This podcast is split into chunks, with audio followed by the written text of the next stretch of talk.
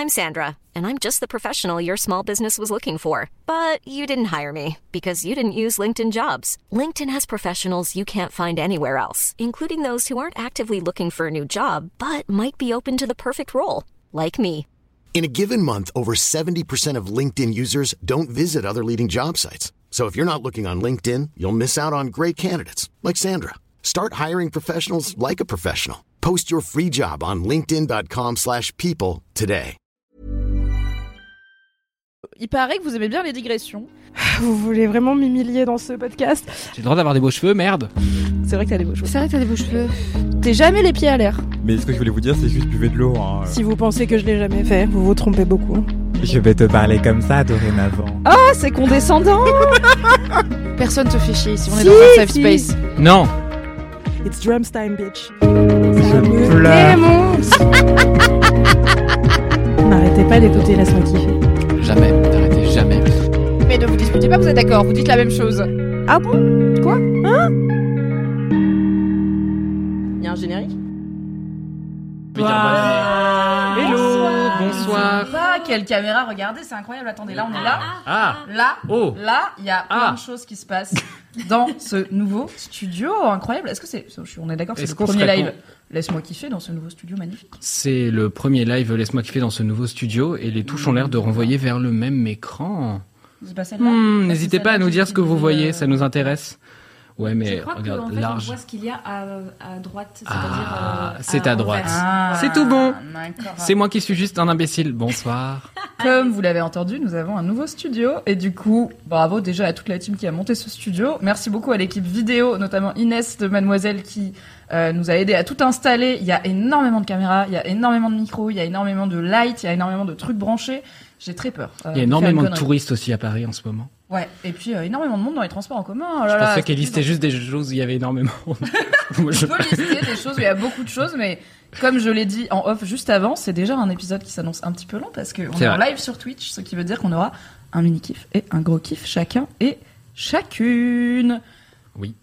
Bonjour aux gens du chat, bonjour Mathis, bonjour Swafia, bonjour surtout Younananas, Iriane, Fenel the Fox, bonjour à Amy euh, qui nous a follow très récemment, à EDBSV et à Amine Matué 1, un compte créé il y a 4 jours qui a aucun abonnement, qui est probablement le vrai Amine Matué. Salut Amine, n'hésite pas à Salut venir dans Laisse-moi kiffer. Mais moi aussi de ouf. C'est une déclaration vraiment là. Marie-moi, plaît. Ah, comment tu fais le cœur avec les doigts?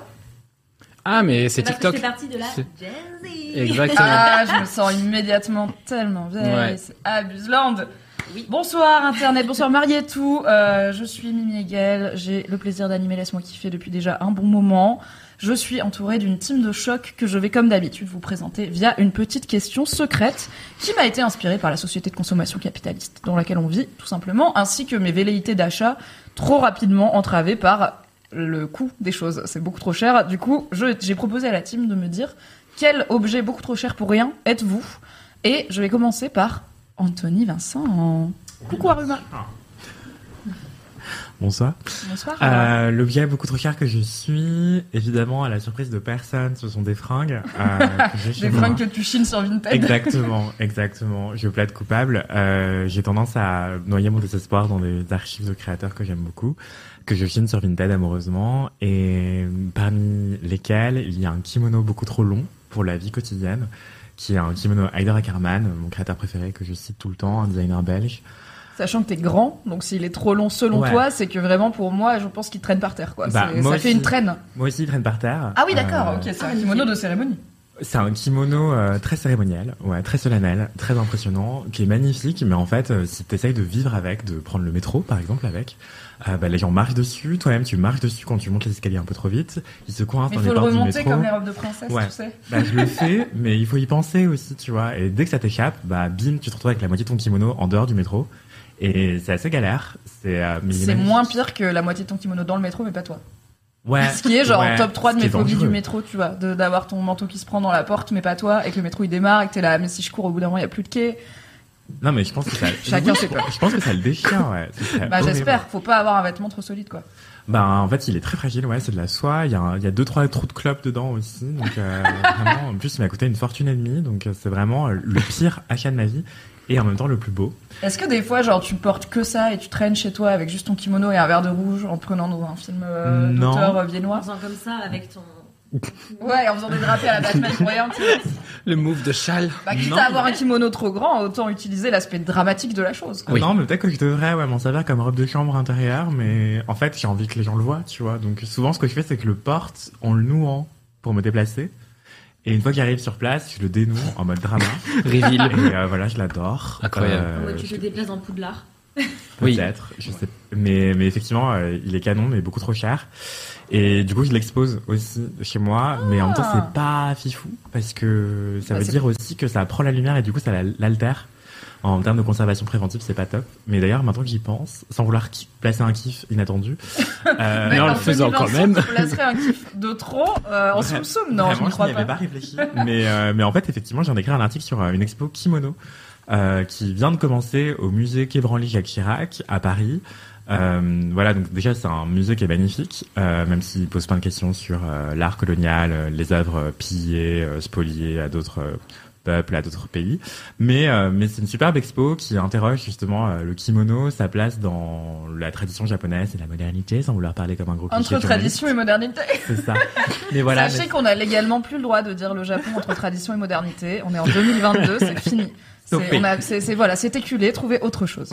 Bah du coup j'ai changé, j'ai mis euh, qui transcende euh, les époques et les frontières. Bravo, voilà par Ah, exemple. bravo. Un peu d'innovation, un peu d'imagination. Voilà, du coup je vous mets euh, le lien vers l'expo pour vous expliquer un peu ce que c'est et justement euh, j'explique notamment comment les kimonos en fait peuvent quand ils ne sont pas portés être exposés euh, parce que traditionnellement ça se fait beaucoup.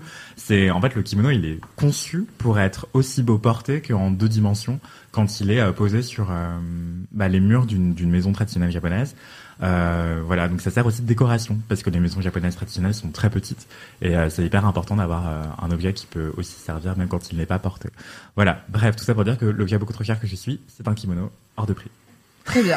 Eh bien, bravo, Bravo. pour ce mini kiff, euh, ce micro kiff glissé en soum soum, puisque je viens d'envoyer un message à un pote pour lui dire tiens, il y a une expo sur les kimonos qui branle, si tu veux y aller.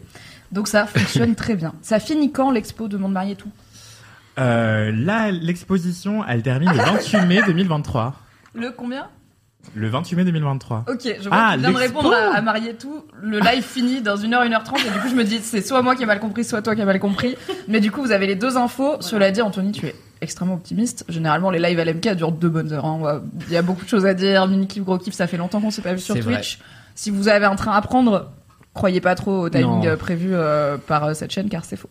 Salut Antoine Yes, je vais pouvoir y aller, dit Marie et tout. Super, donc je pense je- qu'elle parlait de l'expo et pas du Je croyais que tu parlais à Sophie en disant salut Antoine. je te- Qu'est-ce Non, pas du qu'est-ce qui s'est passé Alors, dans la... Si jamais, Salut, Antoine. chers auditeurs et chères auditrices, pour rappel, c'est le LMK en live sur Twitch comme chaque dernier mercredi du mois. du coup, je vais aussi parfois parler au chat euh, que vous ne voyez pas quand vous vous écoutez en podcast. C'est normal, il n'y a pas plus de monde que ce que vous ne pensez dans, ce, dans cet épisode. Il y a Dans des ma gens tête. sur internet et dans ma tête. Soifia C'est Waouh. moi. Attends, je voulais t'accueillir de façon enthousiaste et je me suis étranglée en même temps. On la refait. Elle te donne tout. Soifia, welcome back Merci. Pour ton deuxième Laisse-moi kiffer, ton premier en live, j'espère que tu vas chanter avec un vibrato très euh, Jennifer de la Starac euh, l'intégralité de tes interventions. As-tu- On va éviter. Pour euh, voilà les gens. Bah, les gens seront très contents, je pense. Dites dans le chat si vous seriez contents, je pense que oui. Mhm, mhm. As-tu trouvé l'objet trop cher que tu es? Oui, alors moi c'est bien moins sexy que Anthony puisque euh, c'est de la bouffe. Non Spoiler, moi Ce aussi. créneau est pris. Vas-y, fonce. Ah bah, on est trois dessus du coup. On est tous les trois moins sexy. Bah, on pourra partager. surpris Non, on le savait déjà, c'est pas grave. C'est vrai, effectivement. Parle un Donc, peu plus près de ton euh, micro, Soifia, s'il te plaît. Pardon, excusez-moi. Alors du coup moi mon, mon mini kiff. Euh, non pas Non, mon- l'objet Ah. Désolée. Trop tôt, trop tôt. Je me perds, t'inquiète. Ça fait qu'une demi-heure qu'on est là. Pas encore. C'est drôle Non. parce que c'est vrai.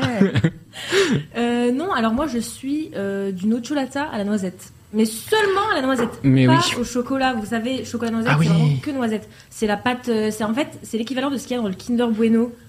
Ah ouais, Mais- c'est de la drogue Voilà. dure du coup. C'est de la drogue dure, effectivement. Et euh, moi je pense que ça c'est bien trop cher pour ce que c'est, mais en même temps c'est délicieux. Donc voilà. Toi, t'es la dame qui parle tout bas, ces légumes chez Naturalia. Tu me terrifies, genre vraiment. Non, non, non. juste de la noisette. Vous avez juste noisette.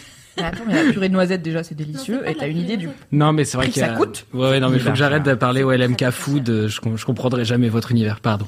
Effectivement très cher. Désolé. Mais euh, voilà, je pense que je suis ça parce que euh, bah, encore- on- en fait on revient à mon la boisson chaude que je suis, si vous aviez suivi. Mais parce que je suis du chocolat chaud à la cannelle et euh, Il y a un thème, suis quoi. encore une fois un truc un peu sucré, euh, réconfortant quoi. Ouais, on est dans le self-care et après tout c'est la saison, c'est l'hiver. Du coup, Nocciolata, c'est un peu le Nutella des gens qui veulent, euh, qui ont une conscience, tu vois. exactement. c'est le Nutella des gens qui- d'huile de palme. Qui voilà, qui ont fini par être là en mode Hmm, l'huile de palme c'est quand même chaud, on va éviter. Je respecte. C'est vrai. Salut les gros chichis. Ma, alors, il y a Antoine qui dit le mic de Soifia est pas très fort par rapport aux autres. Dites-nous si ça va mieux. Essaye de te rapprocher un peu pour Oui, la suite. désolée. Et sinon, on verra si on peut euh, augmenter le volume en régie. Est-ce que je sais le faire? Non. Est-ce qu'on va y arriver? Oui, probablement. Mathis, quelle chose beaucoup trop chère pour rien es-tu? Bonsoir. Bonsoir. Euh, je suis une planche de fromage en bar, euh, voilà. POV, euh, c'est trop un il est, il- bah oui. Est-ce que je l'ai volé à Delphine juste avant? Peut-être. Euh, vous ne le saurez jamais. Euh, non, mais ouais, c'est ce truc où en bar, euh, il y a un moment où tu commences à avoir faim parce que ça fait euh, 7 heures, par exemple, que tu es là à enchaîner des, des, des bières qui sont peu chères et c'est chouette. Euh, 7 heures, euh, c'est tard pour avoir faim, quoi. Je Généralement, c'est. ça dépend a- des amis. Il y a des gens bien, il y a des gens intéressants. Parfois. Non, mais je dis pas. je- C'est arrivé. Non, euh, bon, bref. Et du coup, euh, quand tu commences à vraiment avoir faim, bah, il y a cette planche de fromage qui te tente et qui finalement sera toujours décevante et toujours au moins à 14 euros dans n'importe quelle ville de France et de Navarre. et un bout de chèvre un peu nul à 15 euros Ah avec trois bouts de pain. Et après, il faut re-réclamer du pain. Mais le gars, vrai. il a autre chose à faire parce qu'en fait, il sert des bières dans la vie. Il s'en fout d'amener ton pain. La prio, c'est les gens qui boivent Oui, de la tease. C'est vrai. coup, C'est très long. Mimi, Mais- d'où vient ton magnifique gilet? Écoutez, je vais vous dire ça de suite. Euh, vas-y, vas-y. Je... Oui, je continue, du coup. Oui, oui, vas-y. Non, par contre, du coup, je, je glisse une petite reco. Si jamais vous êtes à Lyon, il y a un, un petit bar euh, à fromage qui est aussi une fromagerie qui s'appelle l'Amour de Nuit. Et un que- bar à fromage. Oui, et que j'aime d'amour. Et c'est incroyable. C'est une meuf qui a, qui a lancé son truc euh, il y a quatre ans, à l'époque où je vivais à Lyon, donc ça fait un petit moment. Et en fait, on était là dès l'ouverture euh, avec euh, bah, ma- mon actuel meilleur ami, dont je vous ai peut-être mentionné le nom une fois ou deux, c'est Camille, c'est la maman de Ruby. Voilà, je remplis mon bingo moi en 10 minutes, de toute façon. euh, C'est triché. Je savais pas qu'il y avait un mini-jeu bingo. et toujours un bingo. Et, euh, et du coup, voilà, on a toujours beaucoup été dans, ce, dans cet endroit où, où on est très bien accueilli. Le vin est très bon, le fromage est très bon, et il y a plein de petites recettes un peu twistées autour de euh, produits de type, euh, genre si vous allez avoir du houmous là-bas, ça va être du houmous with a twist, quoi. Ce que j'adore manger, mais très peu cuisiner. Voilà, donc allez-y, lisez la carte, comprenez-la mieux que moi. Et voilà, l'amour de nuit à. Lyon. Voilà, rue de Marseille, je crois. Très bien. Merci pour cette reco, en plus de cette réponse. On adore glisser des micro-kiffs dans les réponses. Écoutez, c'est le but de ce podcast. C'est cadeau. Bah écoutez, personnellement, je suis plutôt comme toi, Mathis, et comme toi, Soafia, puisque j'ai décidé que j'étais euh, des noix exotiques, mais pas trop, mais beaucoup trop chères quand même, à savoir tout ce qui est noix de macadamia, noix de pécan, euh, toutes les noix extrêmement goûtues, mais qui coûtent environ 1800 euros le kilo. Du coup, je n'en achète jamais, et à chaque fois que je vois des recettes où il en faut plus que deux, je suis là, qui suis-je, l'émir du Qatar? Non, donc je ne vais pas en acheter, et je vais mettre de la- des amandes et de la noisette à la place, quoi. Euh, ou des noix traditionnelles. Et je trouve que ça me va bien parce que c'est exotique, mais pas assez pour justifier son prix. Et je suis moi-même exotique car métisse, mais extrêmement white passing. Et du coup, les gens savent pas vraiment que je suis arabe au premier abord. À part les arabes qui sont tout le temps en mode t'es marocaine, non? Je suis Comment t'as su? Le Et drapeau. Sinon, euh, le reste des gens sont là. T'es pas un peu espagnol, grec, méditerranéenne, tu vois? Parce que je sens quand même euh, l'huile d'olive. Mais euh, je suis pas si exotique que ça pour une arabe. Et les noix de macadamia, c'est pareil. C'est genre meilleur que les noix normales, mais pas au point de coûter 35 fois le prix des noix normales. Donc faites quelque chose. Réduisez le prix des noix de macadamia. C'est vrai. Peut-être que c'est lié probablement à leur empreinte écologique, leur rareté, etc. Mais c'est pas une raison. Ok, ça pourrait quand même coûter un peu moins cher, un tout petit peu, parce qu'en plus c'est genre bon pour la santé et tout. Je vais faire une petite réclamation au monsieur qui gère le, le prix À de Monsieur. Macadamia, tout à fait, lui-même. Euh, N'hésite pas à caméra, prendre un c'est petit pour peu toi. moins de dividendes en fin d'année et à baisser le prix de tes produits. Merci. Voilà. Euh, point mini-jeu, quand même. On n'a pas de mini-jeu pour vous cette fois-ci. Donc comme ça, vous le savez, c'est voilà, il n'y a pas d'ascenseur émotif, vous le savez, c'est direct le sol. Si quand même, j'avais proposé le LM Capoeira, qui a été refusé. Car euh, est-ce qu'on a la présentation 80 de ce 000 podcast. abonnés sur Twitch? Non. Et rappelons que à 80 000 ou 100 000, je ne sais plus, abonnés sur la chaîne Twitch de Mademoiselle, je reprends mes cours de capoeira de mon adolescence et j'essaye de vous faire un move ou deux. La bonne nouvelle, c'est que d'ici à ce que ça arrive, je pense que je serai trop vieille pour faire de la capoeira et j'aurai une excuse pour ne vrai. pas en faire ou alors Twitch n'existera déjà plus, je ne sais pas. Euh, donc pas de LM capoeira, mais vous nous avez envoyé plein d'idées de mini-jeux, ce Oui, qui est très cool. c'est vrai. Merci beaucoup. Et on en a beaucoup, mais ils demandent un petit peu de préparation. Ils sont tous plus cool les uns que les autres, mais ça demande un peu de prep. Du coup, est-ce qu'on a prep cette fois-ci? Non. Est-ce qu'on va prep pour la prochaine fois qu'on est sur Twitch? Oui. Donc d'ores et déjà, je peux vous annoncer que fin décembre, pour le live LMK en live sur Twitch, il y aura au moins un mini-jeu, peut-être plus. On réfléchit à peut-être faire un épisode jeu. Voilà, pour la fin de l'année, là pour Noël.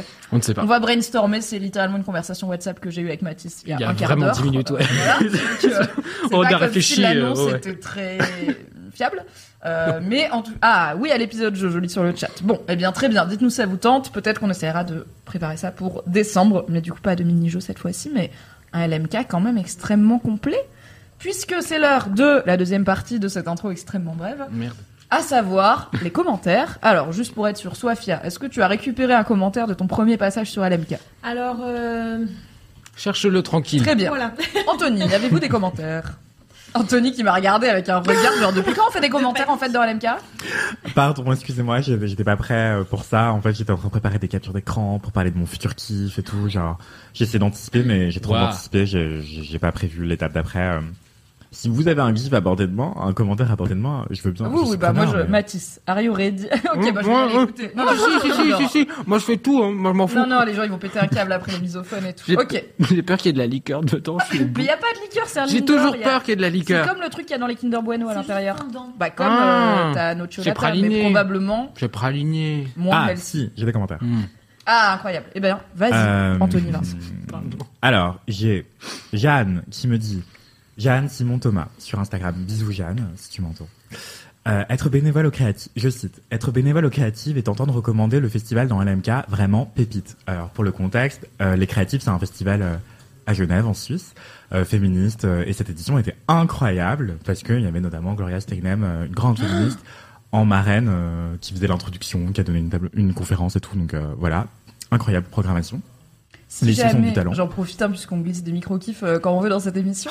Si jamais euh, vous ne connaissez pas Gloria Steinem, qui est donc une figure du féminisme américain de, de la deuxième moitié du XXe siècle, notamment des années 70-80, euh, vous pouvez regarder la série Miss, Miss, Mrs. America, qui euh, parle notamment d'un magazine qu'elle avait fondé et qui m'a permis moi de découvrir euh, ce personnage que je connaissais assez peu, cette personne réelle bien sûr. Encore. Euh, sachant que moi je suis pas trop non-fiction, enfin vous pouvez lire sa page Wikipédia, regardez, il y a sûrement d'excellents documentaires, mais si comme moi vous avez un peu besoin qu'on vous mette de la fiction pour vous intéresser à des choses intelligentes, regardez Mrs America qui est trop bien, et c'est Rose Byrne qui joue Gloria Steinem, et c'est un plaisir. Moi j'ai appris plein de choses parce qu'on n'a pas d'histoire du féminisme en cours, et vraiment je n'avais jamais entendu parler de Gloria Steinem avant je pense il y a trois ans, alors que c'est quelqu'un. Fin de cette mini reco. Ouais, non, mais c'est euh, une personnalité incroyable, euh, hors norme euh, et euh, hyper inspirante. Donc renseignez-vous. effectivement, je vous y invite chaudement. Donc je poursuis le commentaire de Jeanne. Je viens d'assister à une visite du musée d'art et d'histoire de Genève, co-animée par Julie Bozac, créatrice du podcast. Attention, j'ai toujours du mal à le dire. Vénus s'épilait-elle Vénus s'épilait-elle la chatte? Bravo. Euh, vraiment une visite qui critique l'omniprésence du sexisme et de la pédopornographie dans le monde de l'art occidental. On adore. Meilleur festival au monde. Merci les créatives et vive LMK. Donc voilà, il y a des kiffs dans le kiff, enfin et le festival est créatif, dont certaines des conversations, je pense, sont réécoutables en replay, en podcast, ce genre de choses. Allez leur DM euh, sur Instagram en disant oui, euh, coucou, on vient de la part du podcast, laisse-moi kiffer, super podcast de Mademoiselle. Bien sûr, bien sûr. Euh, Est-ce qu'on peut retrouver quelque part les conversations? Est-ce qu'il y a des replays et tout? Donc allez leur demander ça. Autrement, le podcast, le podcast de Julie Bozac est écoutable sur toutes les plateformes d'écoute. On l'adore, on l'embrasse. Je vais redire le nom. Attention. J'allais te demander ce que tu veux, mais je pense que tu peux le faire. Vénus s'épilait-elle La chatte. Mais j'ai pas. Attendez, à chaque fois j'ai l'impression d'avoir oublié une syllabe. Vénus. J'étais très content de créer la T'as chatte. du mal avec la version des... Ouais, je déteste ça. Ok, d'accord. Vénus, C'est un petit trigger euh, linguistique où t'es là. Ça me fait chier. Non mais ouais, c'est c'est hyper compliqué. Vénus s'épilait-elle Non, s'épilait-elle. C'est pas si compliqué, j'ai l'impression, mais. Est-ce a que Vénus trucs, épilait-elle la chatte Non, je Non. Est-ce que Vénus c'est Bon, voilà, la chatte? C'est moins porteur comme titre, tu vois, c'est moins, c'est moins cash. Merci beaucoup Anthony pour ce commentaire. Mathis, déjà, Oui. est-ce qu'il y avait de la liqueur dans ton Lindor Alors, non, il n'y avait pas de liqueur Est-ce dans... que c'était satisfaisant à manger? C'était, c'était satisfaisant à manger. Ce live n'est toujours pas sponsorisé par Lint, mais Toujours encore pas. une fois, n'hésitez pas. N'hésitez Je pense pas. que Sofia, par exemple, serait chaude si on avait des sponsors Lint dans Laisse-moi. Voilà. Donc si vous avez, si vous êtes un lapin, par exemple, bah venez. Oui. Euh, rapport au fait qu'on sait tous que c'est des lapins qui gèrent Lint. Bien Euh, sûr. Du coup, moi, j'avais pas mal de commentaires et comme j'ai pas très bien fait mon travail et que j'en ai screené plusieurs, excellemment bien. je vais, je vais en lire vite fait plusieurs. Ouais, bah, on va dire deux. Ouais, deux, très bien. Deux, c'est plusieurs, c'est bien. Euh, J'ai un commentaire de Lucie qui dit coucou, un petit message d'une LMK fidèle. Alors tu n'es pas une LMK, tu es une LM Crado, LM Caribou, LM Cœur. LM Cœur, mais tu n'es pas une LM. Je suis désolé, mais personne. LMK est un podcast. C'est pas possible d'être un podcast. Tu ne peux pas être un podcast. enfin si, enfin si, du coup. Bah, Dramatis, par exemple, C'est un podcast. podcast. Je suis un Mais podcast. tu es plus que Dramatis. Je suis plus que dramatis. C'est vrai. Donc LM Crado fidèle de la depuis la première heure qui écoute le dernier LMK 213 voilà donc LMK est un podcast Euh, depuis le Mexique je voulais rebondir sur ce que tu as dit à propos de la priorité piéton et de la confiance envers les voitures Ah, les vrais sujets. contextualisation je ne fais pas confiance aux voitures et moi quand j'ai un passage piéton en France bah j'avance enfin s'il y a pas de feu et tout je considère que étant euh, Bah, prioritaire parce que, con euh, principalement euh, bah pas genre littéralement le code de la route. Non mais c'est le code de la route mais personne le connaît ça compte pas tu vois c'est Paris les Ah gens c'est Ah des oui, zinzins t'as pas confiance dans les voitures, mais tu as quand même l'audace d'y aller sans vérifier. Oui, j'ai un peu le truc de genre euh, ça va aller. euh. Après moi, le déluge, quoi. Comme le criquet dans Mulet. Mais je me dis si je me fais écraser, au moins ils seront en tort. Et donc elle dit en arrivant au Mexique, euh, plus précisément euh, dans une ville dont j'ai pas envie de prononcer le nom parce que alors attends, Guadalajara, voilà. Ah, J'avais mes habitudes. Oh, premier coup. J'avais mes habitudes de nantaise, de je traverse, tout le monde s'arrête. Sauf qu'ici, vraiment, culture piéton, zéro. Tu traverses sans regarder, c'est de ta faute. Et si par malheur une voiture te percute, pour te prouver que c'est elle qui est en tort, bah, euh, bonne chance. Hop, j'ai eu des j'ai eu des débats très animés avec mes colocs mexicains à ce propos, euh, qui pensent que c'est normal alors que non. Bref, ça me manque de pas pouvoir traverser n'importe comment et la culture piéton c'est bien plus précieux que ce qu'on croit. PS, merci pour tous ces podcasts de qualité. J'ai l'impression d'avoir un petit bout de France avec moi et de voyager avec vous. Merci à toute l'équipe Ah. LMK et félicitations pour ton nouveau podcast. Merci beaucoup Lucie, c'est beaucoup trop mignon ce commentaire. Oui, c'est Et très chou. Je voulais juste aussi rebondir avec un commentaire qui est très chouette et non, il y a des trucs à prononcer en allemand. Pardon. Euh, c'est une personne qui s'appelle T, T-Y, euh, et qui a un nom compliqué que je vais pas lire, euh, qui dit coucou Mathis, je t'écris suite à l'écoute du dernier épisode. Peut-être Tai. C'est le nom d'un acteur, par exemple. C'est un vrai truc. J'imagine que c'est Tyler, à la base. C'est possible. Euh, du coup, il dit, je t'écris, ou elle d'ailleurs, j'en sais rien. Je t'écris suite à l'écoute du dernier épisode et euh, de ton kiff sur Montréal. Tu parles ensuite d'une ville en Allemagne avec un métro suspendu sans te souvenir du nom. C'est pas grave, c'est LMK. Merci. Alors cette La moitié des infos ou pas? On a la ville, on a pas nom, c'est Euh, normal. oui. Alors cette ville s'appelle euh, Wuppertal. Euh, c'est aussi le nom d'un groupe d'électro d'ailleurs. Et euh, ce n'est pas un métro mais un tramway suspendu. Son nom c'est attention c'est de l'allemand et c'est là où je vais peut-être avoir du mal. Ça s'appelle le Schwebebahn. Schwebebahn. Ça vous semble cohérent ou pas? Est-ce que je peux regarder peut-être? Parce que euh, j'ai fait vraiment 12 ans d'allemand, mais bon. là, je me 12 mets- ans, Wunderbar Je me mets peut-être une balle dans le pied là en disant ça. Non, ça va, il est pas trop tricky. Schwebebahn. C'est écrit petit. Euh, je fais Boban. Je suis jeune. Voilà. Je vais Non, mais tu l'avais, tu l'avais, tu l'avais bien presque. Moi, je l'avais bien. Bon, presque. Euh, bref, du coup, je vais pas le redire. Euh, historiquement, c'est le premier monorail suspendu au monde. Et aussi, Wuppertal est une chouette ville car j'y ai vécu un an lors de mon Erasmus. Euh, autant te dire que j'ai testé le tram sobre et bourré. Et c'est extrêmement perturbant dans les deux cas. Voilà, passe une bonne journée et vive LMK, évidemment. Et je trouve ce commentaire très chouette parce qu'il y a Oui. tout ce que j'aime dedans, des transports en commun et des villes en allemand qu'on peut pas prononcer. Tu l'as eu du premier coup. C'est vrai, mais j'aime bien me plaindre des Allemands dans le doute. J'aime bien plaindre des Allemands, ce sera peut-être le titre de cet épisode. Je viens de me rappeler que j'ai une passion monorail, j'adore les monorails et Mais du coup moi je aussi. note pour en faire un kiff un jour tellement j'aime les monorails. Vraiment, je suis là. Un monorail suspendu, mais mon rêve, je vais y aller juste pour le prendre. mais non, mais en vrai, ouais. Ouais. Mais tu vois les images, ils ont fait des trucs zinzin. Bon, pourquoi il n'y a pas une plus grande culture monorail I don't Mais know. ouais. Sois fier. Est-ce que moi tu as trouvé un commentaire issu de ton dernier passage Super. Quel Alors, professionnalisme.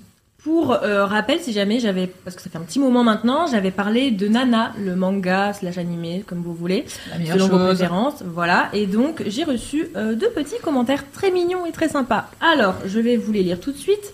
Un premier commentaire de Alexa Ayana.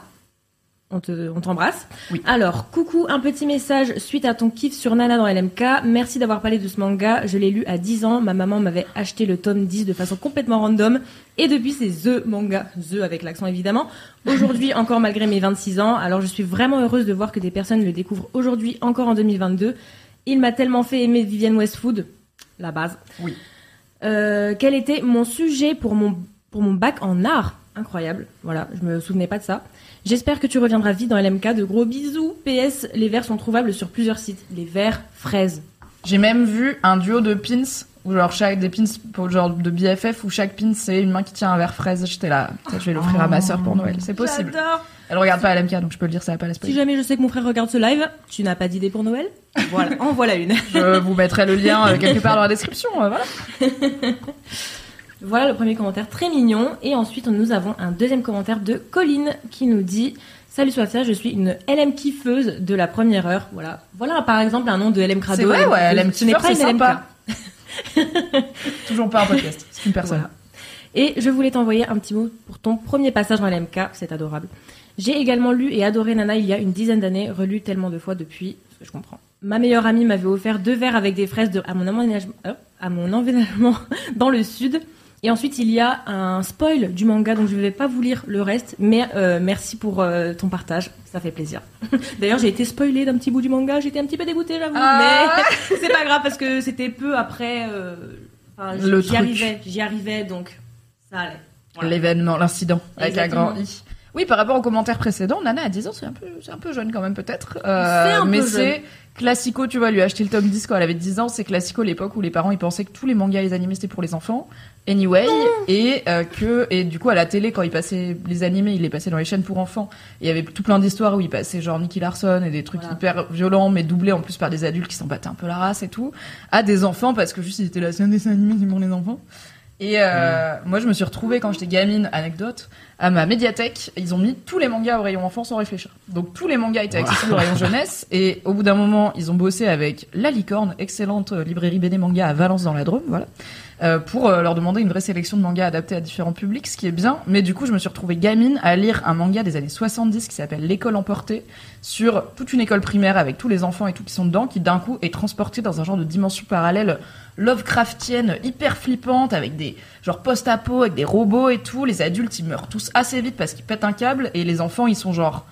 En gros, les adultes, ils arrivent pas à concilier la réalité qui vient de se passer, et du coup, ils font des nervous breakdown, alors que les enfants, ils sont un peu plus libres dans leur tête, donc ils sont là, ok, ils meurent pas tout de suite. Mais c'est hyper violent, c'est hyper dark, c'est genre Sa Majesté des Mouches euh, chez Lovecraft, et ils avaient mis ça au rayon enfant, euh, parce que ben, c'est un manga, et puis c'est des enfants. Ce n'est pas pour les enfants, l'école emportée, mais c'est très bien, j'ai appris après que c'est un classique du manga d'horreur. Voilà, donc pas pour les enfants, pas pour Mimi 8 ans. Ça n'a rien à voir, mais je vais moucher discrètement en me retournant. Voilà. Très bien. Volte-face de Matisse. J'ai pour ma part un commentaire qui date un peu puisqu'il revient sur la pause de LMK, à savoir pendant tout le mois d'octobre 2022, il n'y a pas eu de LMK car Matisse était euh, entre deux contrats et du coup au Canada. il Ou en train de se moucher probablement, c'est ou possible. en train de se moucher, mais au Canada, ce qui fait un peu loin pour venir faire un podcast. C'est vrai. Et du coup, c'est Lily Jou qui me dit Coucou, je suis fidèle LM Crado depuis longtemps et je fais juste un petit message pour dire que, bien que j'ai été dévastée, la pause de LMK aura eu un mérite, me faire découvrir Game of Roll Mademoiselle. Contexte Game of Roll Mademoiselle, c'est un jeu de rôle qui est donc, euh, il y a un univers de jeu de rôle qui s'appelle Game of Roll, qui a été créé par Fibre Tigre, qui en est à sa saison 6 ou 7, je crois, actuellement sur la chaîne Twitch de Mister MV et ensuite en podcast. Et il y a une édition toujours animée par Fibre Tigre qui est maître du jeu et qui a créé cet univers euh, dans lequel on évolue, euh, qui s'est lancé chez Mademoiselle parce que je suis une grosse fangirl de Game of Roll et j'étais là, c'est trop bien, vas-y, on en fait un. Et en plus, comme ça, on en fait un avec des meufs qui sont assez absentes dans le paysage euh, jeu de rôle euh, actual play, tout ça. Donc on était ravis et on avait lancé Game of Roll Mademoiselle. Voilà de quoi on parle. Donc c'est un jeu de rôle qu'on fait sur Twitch où en gros on joue des, des aventurières euh, dans une aventure médiévale fantasy et Fibre Tigre c'est le maître du jeu donc il nous raconte une histoire, il nous raconte une situation. Il dit voilà vous arrivez en ville, euh, vous voyez euh, une échoppe qui vend tel truc, un mec qui vous propose ses services, une ruelle sombre où il y a un truc de louche. Que faites-vous? Et là c'est à nous de décider d'improviser ce qu'on va faire et après des fois on lance des dés pour réussir ou rater des actions. Bref. Back to Lily Jou, qui dit? Honnêtement, j'y allais, un peu en traînant les pieds et je me suis surprise à trop kiffer. Vous êtes hyper malin, marrante et trop maline et Fibre Tigre est génial. Merci beaucoup. Euh, big up à Clémence Boyer, euh, anciennement de Daron et qui maintenant écrit du jeu de rôle, notamment pour Fibre Tigre, qui est joueuse dans Game of Roll Mademoiselle et qui est clairement la seule personne à avoir de l'expérience en jeu de rôle autour de la table et qui est trop intelligente. Elle comprend les énigmes et elle prend des notes et elle se souvient de ce qu'on a fait la fois d'avant. Moi, je suis avec Aïda et Alix Martino et on est là. On va improviser des trucs, let's go! Donc, big up à Clémence. Bref, merci de me faire découvrir un tout nouveau pan de la culture, je suis joie. PS, rien à voir, mais je me suis rendu compte il y a peu que j'avais lu au moins un livre recommandé par chaque membre de la team originelle de Laisse-moi kiffer. C'est dire si vous les vendez bien. Le tien, donc le mien Mimi, c'était Vita Nostra, et merci. J'en garde un souvenir un peu spooky et dérangeant, mais si chouette. Vita Nostra, c'est très bien. Cherchez euh, Vita Nostra, laisse-moi kiffer. J'ai tout un épisode où je vous en parle, où c'était mon kiff. Et c'est d'ailleurs un livre qui m'a été recommandé par Fibre Tigre, donc la boucle est bouclée. Et j'en profite du coup de ce commentaire pour vous informer, si vous n'aviez pas eu l'info, que Game of Roll Mademoiselle est de retour mais n'est plus produit chez Mademoiselle, s'appelle Game of Reroll et on a repris l'équipe originelle, à savoir Clémence Boyer, Alix Martineau, Aïda que vous connaissez bien dans Laisse-moi kiffer, et moi-même et Fibre Tigre. Le premier épisode est donc c'est sur la chaîne Twitch de Fibre Tigre. Le premier épisode est déjà dispo sur sa chaîne puisqu'on l'a fait en, il y a deux mois. Le replay en podcast euh, est dispo sur mon Patreon et il sera dispo bientôt sur le flux Game of le classico. Et je peux vous le dire en exclusivité en espérant que la date ne va pas changer à nouveau. Normalement, jeudi de la semaine prochaine, Game of Reroll est de retour sur la chaîne Twitch de Fibre Tigre. Voilà. Donc, si Game of Thrones Mademoiselle vous manque, Game of Thrones Mademoiselle réexiste. Donc, et on continue l'aventure. Donc, vous pouvez soit commencer maintenant parce qu'on fait un bon gros euh, bilan de où est-ce qu'on en était. Parce qu'en plus, peu importe, euh, enfin, il y a eu aussi beaucoup d'épisodes qui n'ont pas eu lieu parce que problème de planning, parce que Covid, parce que tout ça. Donc, euh, dans tous les cas, on avait fait une pause. Mais si vous avez suivi le début de l'aventure, vous pouvez nous retrouver sur Game of Reroll. Merci beaucoup à Isaac qui a donné une dédicace à Fibre Tigre dans le chat, comme ça vous pouvez retrouver sa chaîne. Ok. Je sais Mathis que tu as demandé, peut-être en urgence, on ne sait pas, sur Instagram, des vides bolos et des anecdotes de stars aux gens. On en a reçu beaucoup, donc merci déjà, et merci de partager avec nous euh, vos moments les plus glorieux. Et on a dit, comme on a fait anecdote de stars dans le dernier épisode qu'on a tourné, on va faire vide bolos. Du coup, Mathis, quelle est la vide bolos du jour? Alors, donc j'ai euh, méticuleusement, comme tu l'as dit, euh, trié il y a quelques semaines et rangé dans des petits dossiers avec des couleurs et des sous-catégories. Oui, et des Euh, gommettes et des gommettes, euh, vos vides bolos, euh, vos anecdotes de stars, parce que je suis quelqu'un de consciencieux. Euh, voilà, et ignorer totalement la story où j'ai mis des flammes et où je vous ai demandé des anecdotes il y a 10 minutes. Mais il se trouve que j'en ai reçu vraiment, vraiment, vraiment beaucoup, ce qui fait que du coup on va être tranquille pour quelques semaines, donc vous pouvez arrêter d'avoir des vides bolos, ça sert plus à rien. Euh, Continuez quand même à vivre des vides bolos parce que c'est fun. Voilà. Bon, il y en a une première qui est un peu triste mais un peu courte. Euh, une petite vie de bolos. Il y a huit jours, grande fête dans notre entreprise. Bingo, je gagne le gros lot de la tombola, un cadeau à 500 boules. Trop de joie. 72 après, on constate que j'ai aussi gagné le Covid. Espace 5 petits points. Voilà, donc c'est très court et c'est très triste et très relatable. Nous Bravo. sommes en pleine, euh, en plein début de neuvième vague. Faites attention à vous. Oui. Euh, voilà, je Un parle comme un qui a l'air bien présentateur entamé télé. parce que vraiment l'intégralité des parents, des gens que je connais, y compris les millennials, ont tous le Covid. Donc ça commence chez les sexagénaires là et attention ça va redescendre, ça va ruisseler. Ah, ouais, c'est le seul ruissellement qui, qui fonctionne vraiment. Oui. Euh, J'ai une anecdote euh, de star, de, de presque star, de Lucie. Bon, c'est, enfin, c'est une anecdote quoi. Elle nous dit Hello, j'espère que vous allez toutes et tous très bien. J'hésitais depuis un moment à vous écrire car mon anecdote concerne une star qui n'en est pas vraiment une, aka Stéphane des 12 coups de midi. Ah ouais c'est niche. Quelqu'un sait qui est cette Alors personne? attends, je vais googler parce que alors. Je sais pas si c'est une vie de bolos, mais c'est juste un moment de ma vie un peu voilà. Euh, J'étais chez mes parents il y a pas très longtemps, cet été je crois, et euh, mes parents regardent la télé, ce que moi je ne fais pas, et du coup quand Hmm. j'y suis, je suis là bon moi je vais regarder la télé, ça fait longtemps, ça m'informe un peu sûr. sur ce qui se passe, et ils ont regardé une émission qui m'a passionnée, c'était la meilleure chose, c'était genre France 2 qui a fait un concours des plus grands champions de plein d'émissions de Oh. culture générale, genre tout le monde veut prendre Incroyable. sa place, question pour un champion et tout, et ils les ont fait s'affronter, genre c'était le choc des titans des jeux de culture générale, et moi c'est ma passion, Moi, quand j'étais gamine, je voulais aller gagner des millions et tout, donc mais j'ai jamais été. Quoi Ah, bah, un jour peut-être j'irai faire un jeu télé J'ai un générale. prof. gagner des trucs. J'ai un prof qui avait fait question pour un champion. BG. On était tellement fiers. Et du coup, il y avait un mec des 12 coups de midi qui était apparemment un des champions historiques et qui est aussi euh, Asperger, donc une forme Hmm. d'autisme. Et je et apparemment, donc les 12 coups de midi, c'est un jeu télé euh, présenté par Joel Kreischmann sur la 1, Ouais. apparemment. C'est ça. Euh, et euh, donc moi je connaissais pas et apparemment il est resté très longtemps et ça a Mhm. beaucoup servi aussi à faire de la, de la pédagogie et de la sensibilisation autour de qu'est-ce que c'est euh, le syndrome d'Asperger et tout. Donc je vais voir si c'est lui ou pas, sinon euh, cette anecdote n'aura servi à rien mais elle vous aura passionné quand même. Ben, on sait pas si c'est Stéphane, on croise les doigts. Je continue l'anecdote en Ouais attendant. ouais vas-y. Et du coup, euh, elle nous dit, je ne sais même pas si vous avez la ref. Enfin bon, j'essaie de combler votre pénurie. oui. Venant de la même ville que lui, c'était donc euh, probable. Je l'ai croisé un jour dans un supermarché. Il était en train de râler car tout le village affichait des photos de lui. Très peu aimable ce Stéphane finalement. Voilà, c'est tout pour moi. Je vous embrasse. Alors c'est pas lui. Puis, Mais j'essaye de comprendre du coup qui est Stéphane. qui est Stéphane Voici.fr nous dit Stéphane Patingre est connu pour être maître de midi dans l'émission Les 12 coups de midi. Mais qu'est-ce que ça veut dire maître de midi? Bah, ça veut dire qu'il a gagné. Ah, il, ah oui, il devient le 20 août 2022 maître de midi et il a remporté sa centième participation à l'émission. Il, il est donc rentré dans le top 5 des plus grands maîtres du C'est midi. terrifiant par contre. Et je te montre sa tête. Ah, mais je l'ai déjà vu, Stéphane. Voilà, c'est il c'est le moment peut-être le moins aussi, mais visuel de ce Vous podcast. avez internet a priori, vous êtes sur Twitch. Donc, euh, ouvrez Google Images, ce sera plus simple.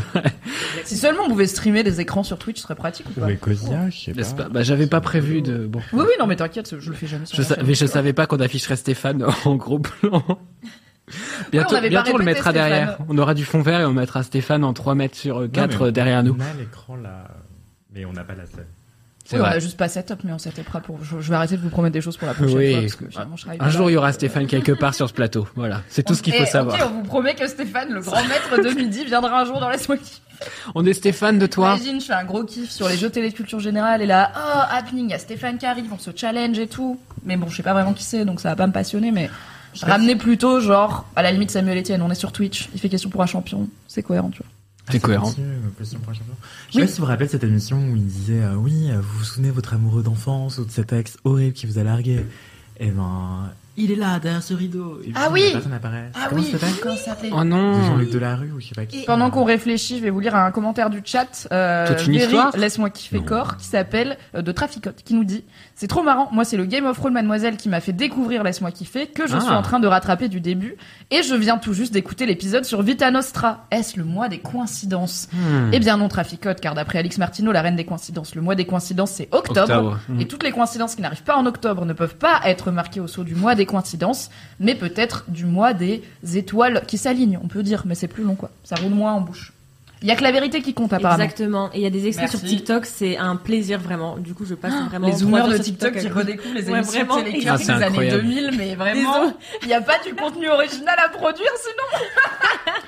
Ouais, TikTok, il y a beaucoup Merci de recyclage quand même. Mais c'est parce que c'est une génération écolo. Voilà. Tu manges une note chetée là. Hein. Il y a Ah, qui disait aussi dans le chat euh, Quoi, attendez, il y a plus de 5 qui ont remporté plus de 100 fois l'émission euh, Les 12 coups de midi. Bah ouais, Mais mais tu vois, le mec, il a gagné pour la première fois en août et en novembre, il en était à sa centième. Donc ça va relativement vite dans une vie, tu vois. Parce que c'est tous les jours. Bah, oui, c'est tous les jours, vraiment. Moi, je sais que mes grands-parents, t'as ils écoutaient ça à fond. Oui, en fait, t'es, dé- t'es dédommagé par ce genre de jeu télé quand tu, euh, quand tu, quand c'est un jeu où tu sais que tu peux rester longtemps, comme euh, bah, tout le monde veut prendre sa place et tout. Euh, il te dédommage par rapport à ton travail parce qu'effectivement tu ne travailles pas et pour peu que tu sois pas à Paris, bah tu passes du temps à Paris, à l'hôtel et tout. Donc, ils te payent le même prix que ton salaire? Je crois. Hmm, je savais pas ça, tiens. En plus de te faire gagner des trucs. Je crois parce qu'il me semble qu'ils avaient expliqué un peu dans C'est l'émission, dans le jeu des, le choc des clair. héros là, euh, des, des jeux, des jeux télé. Il me semble qu'ils avaient expliqué un peu la, la partie pratico-pratique. Anyway, après quasiment une heure de live, il est peut-être temps de passer au kiff. C'est peut-être l'heure. Du coup, on a des jingles Non, très bien. Non, non, vraiment pas, on va chanter. Eh bien, non, euh, Bah, pas si. moi en tout cas.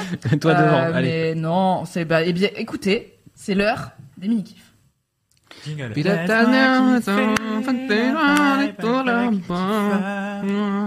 Oui, c'est pour ça que je le fais pas. C'est pas grave, merci de l'avoir fait. On va commencer à ma gauche avec toi, Anthony. Quel est ton Ah, mini kiff euh, oui, cette semaine, ce mois-ci Euh, mon mini kiff, c'est un podcast, euh, car je ne suis qu'amour, je partage les bonnes vibes et les bons plans. Euh, un podcast qui s'appelle Hotline, en deux mots, H-O-T plus loin L-I-N-E, euh, comme une ligne chaude finalement. euh, Vous l'aviez, vous êtes bilingue Voilà. Et c'est un podcast, une création originale Spotify, euh, avec Nouvelles Écoutes, qui est un studio de podcast également. Et euh, Hotline, c'est présenté par Naya Ali, qui est une ancienne de Mademoiselle d'ailleurs, Tout à fait. Oui, oui. Et euh, toute une bande de chroniqueuses qui est archi, archi, archi méga drôle. Mais avant de, de parler des chroniqueuses, je vais peut-être vous présenter brièvement le concept. En fait, chaque épisode, c'est un podcast qui est hebdomadaire. Chaque épisode dure deux heures. Attention, ne paniquez pas. De toute façon, vous êtes sur Laisse-moi kiffer, vous avez l'habitude. Oui, franchement, si Des vous étiez, pour- si vous étiez team format court, vous seriez vraiment pas là. Et en Plus gros, en deux heures, il y a chaque épisode tourne autour d'un thème. Ça peut être euh, la jalousie, la sodomie, euh, le le, le la friendzone, ou n'importe quoi, n'importe quel thème sentimental ou sexuel. Et donc les chroniqueuses échangent autour de ce thème, leurs expériences, leur euh, leur point de vue, etc. Et ensuite la deuxième heure, c'est une partie un peu plus Dr Love où elles répondent à des notes vocales laissées par l'audience ou alors des appels en direct qu'elles prennent en direct. Et du coup, c'est hyper intéressant. C'est c'est le moment de résoudre euh, des dilemmes amoureux, des dilemmes sentimentaux, des dilemmes sexuels. Euh, c'est drôle parce qu'en fait ce podcast a été lancé en juin 2021 et c'est l'époque où je pitchais quelque chose de très semblable chez Mademoiselle qui n'aura pas lieu. Euh, donc je suis très content, je vis le podcast par procuration. Et euh, c'est une réunion non mixte de meufs, tu vois, le podcast. Donc il est vraiment très intéressant. Mais l'audience, elle est, elle est de tous les genres. Donc il y a aussi des mecs qui témoignent parfois, des personnes non binaires et aussi beaucoup beaucoup de meufs. Et, euh, et voilà. Et c'est hyper cool. C'est vraiment très drôle. Et en fait, à force de l'écouter, j'ai réalisé à quel point mon éducation sexuelle et intime était fucked up, mais aussi à quel point elle était encore euh, en cours en fait et qu'on n'a jamais fini Rien n'est d'apprendre. perdu. Euh, ouais, rien n'est perdu, tout est à apprendre, tout est, tout est à déconstruire et à construire aussi.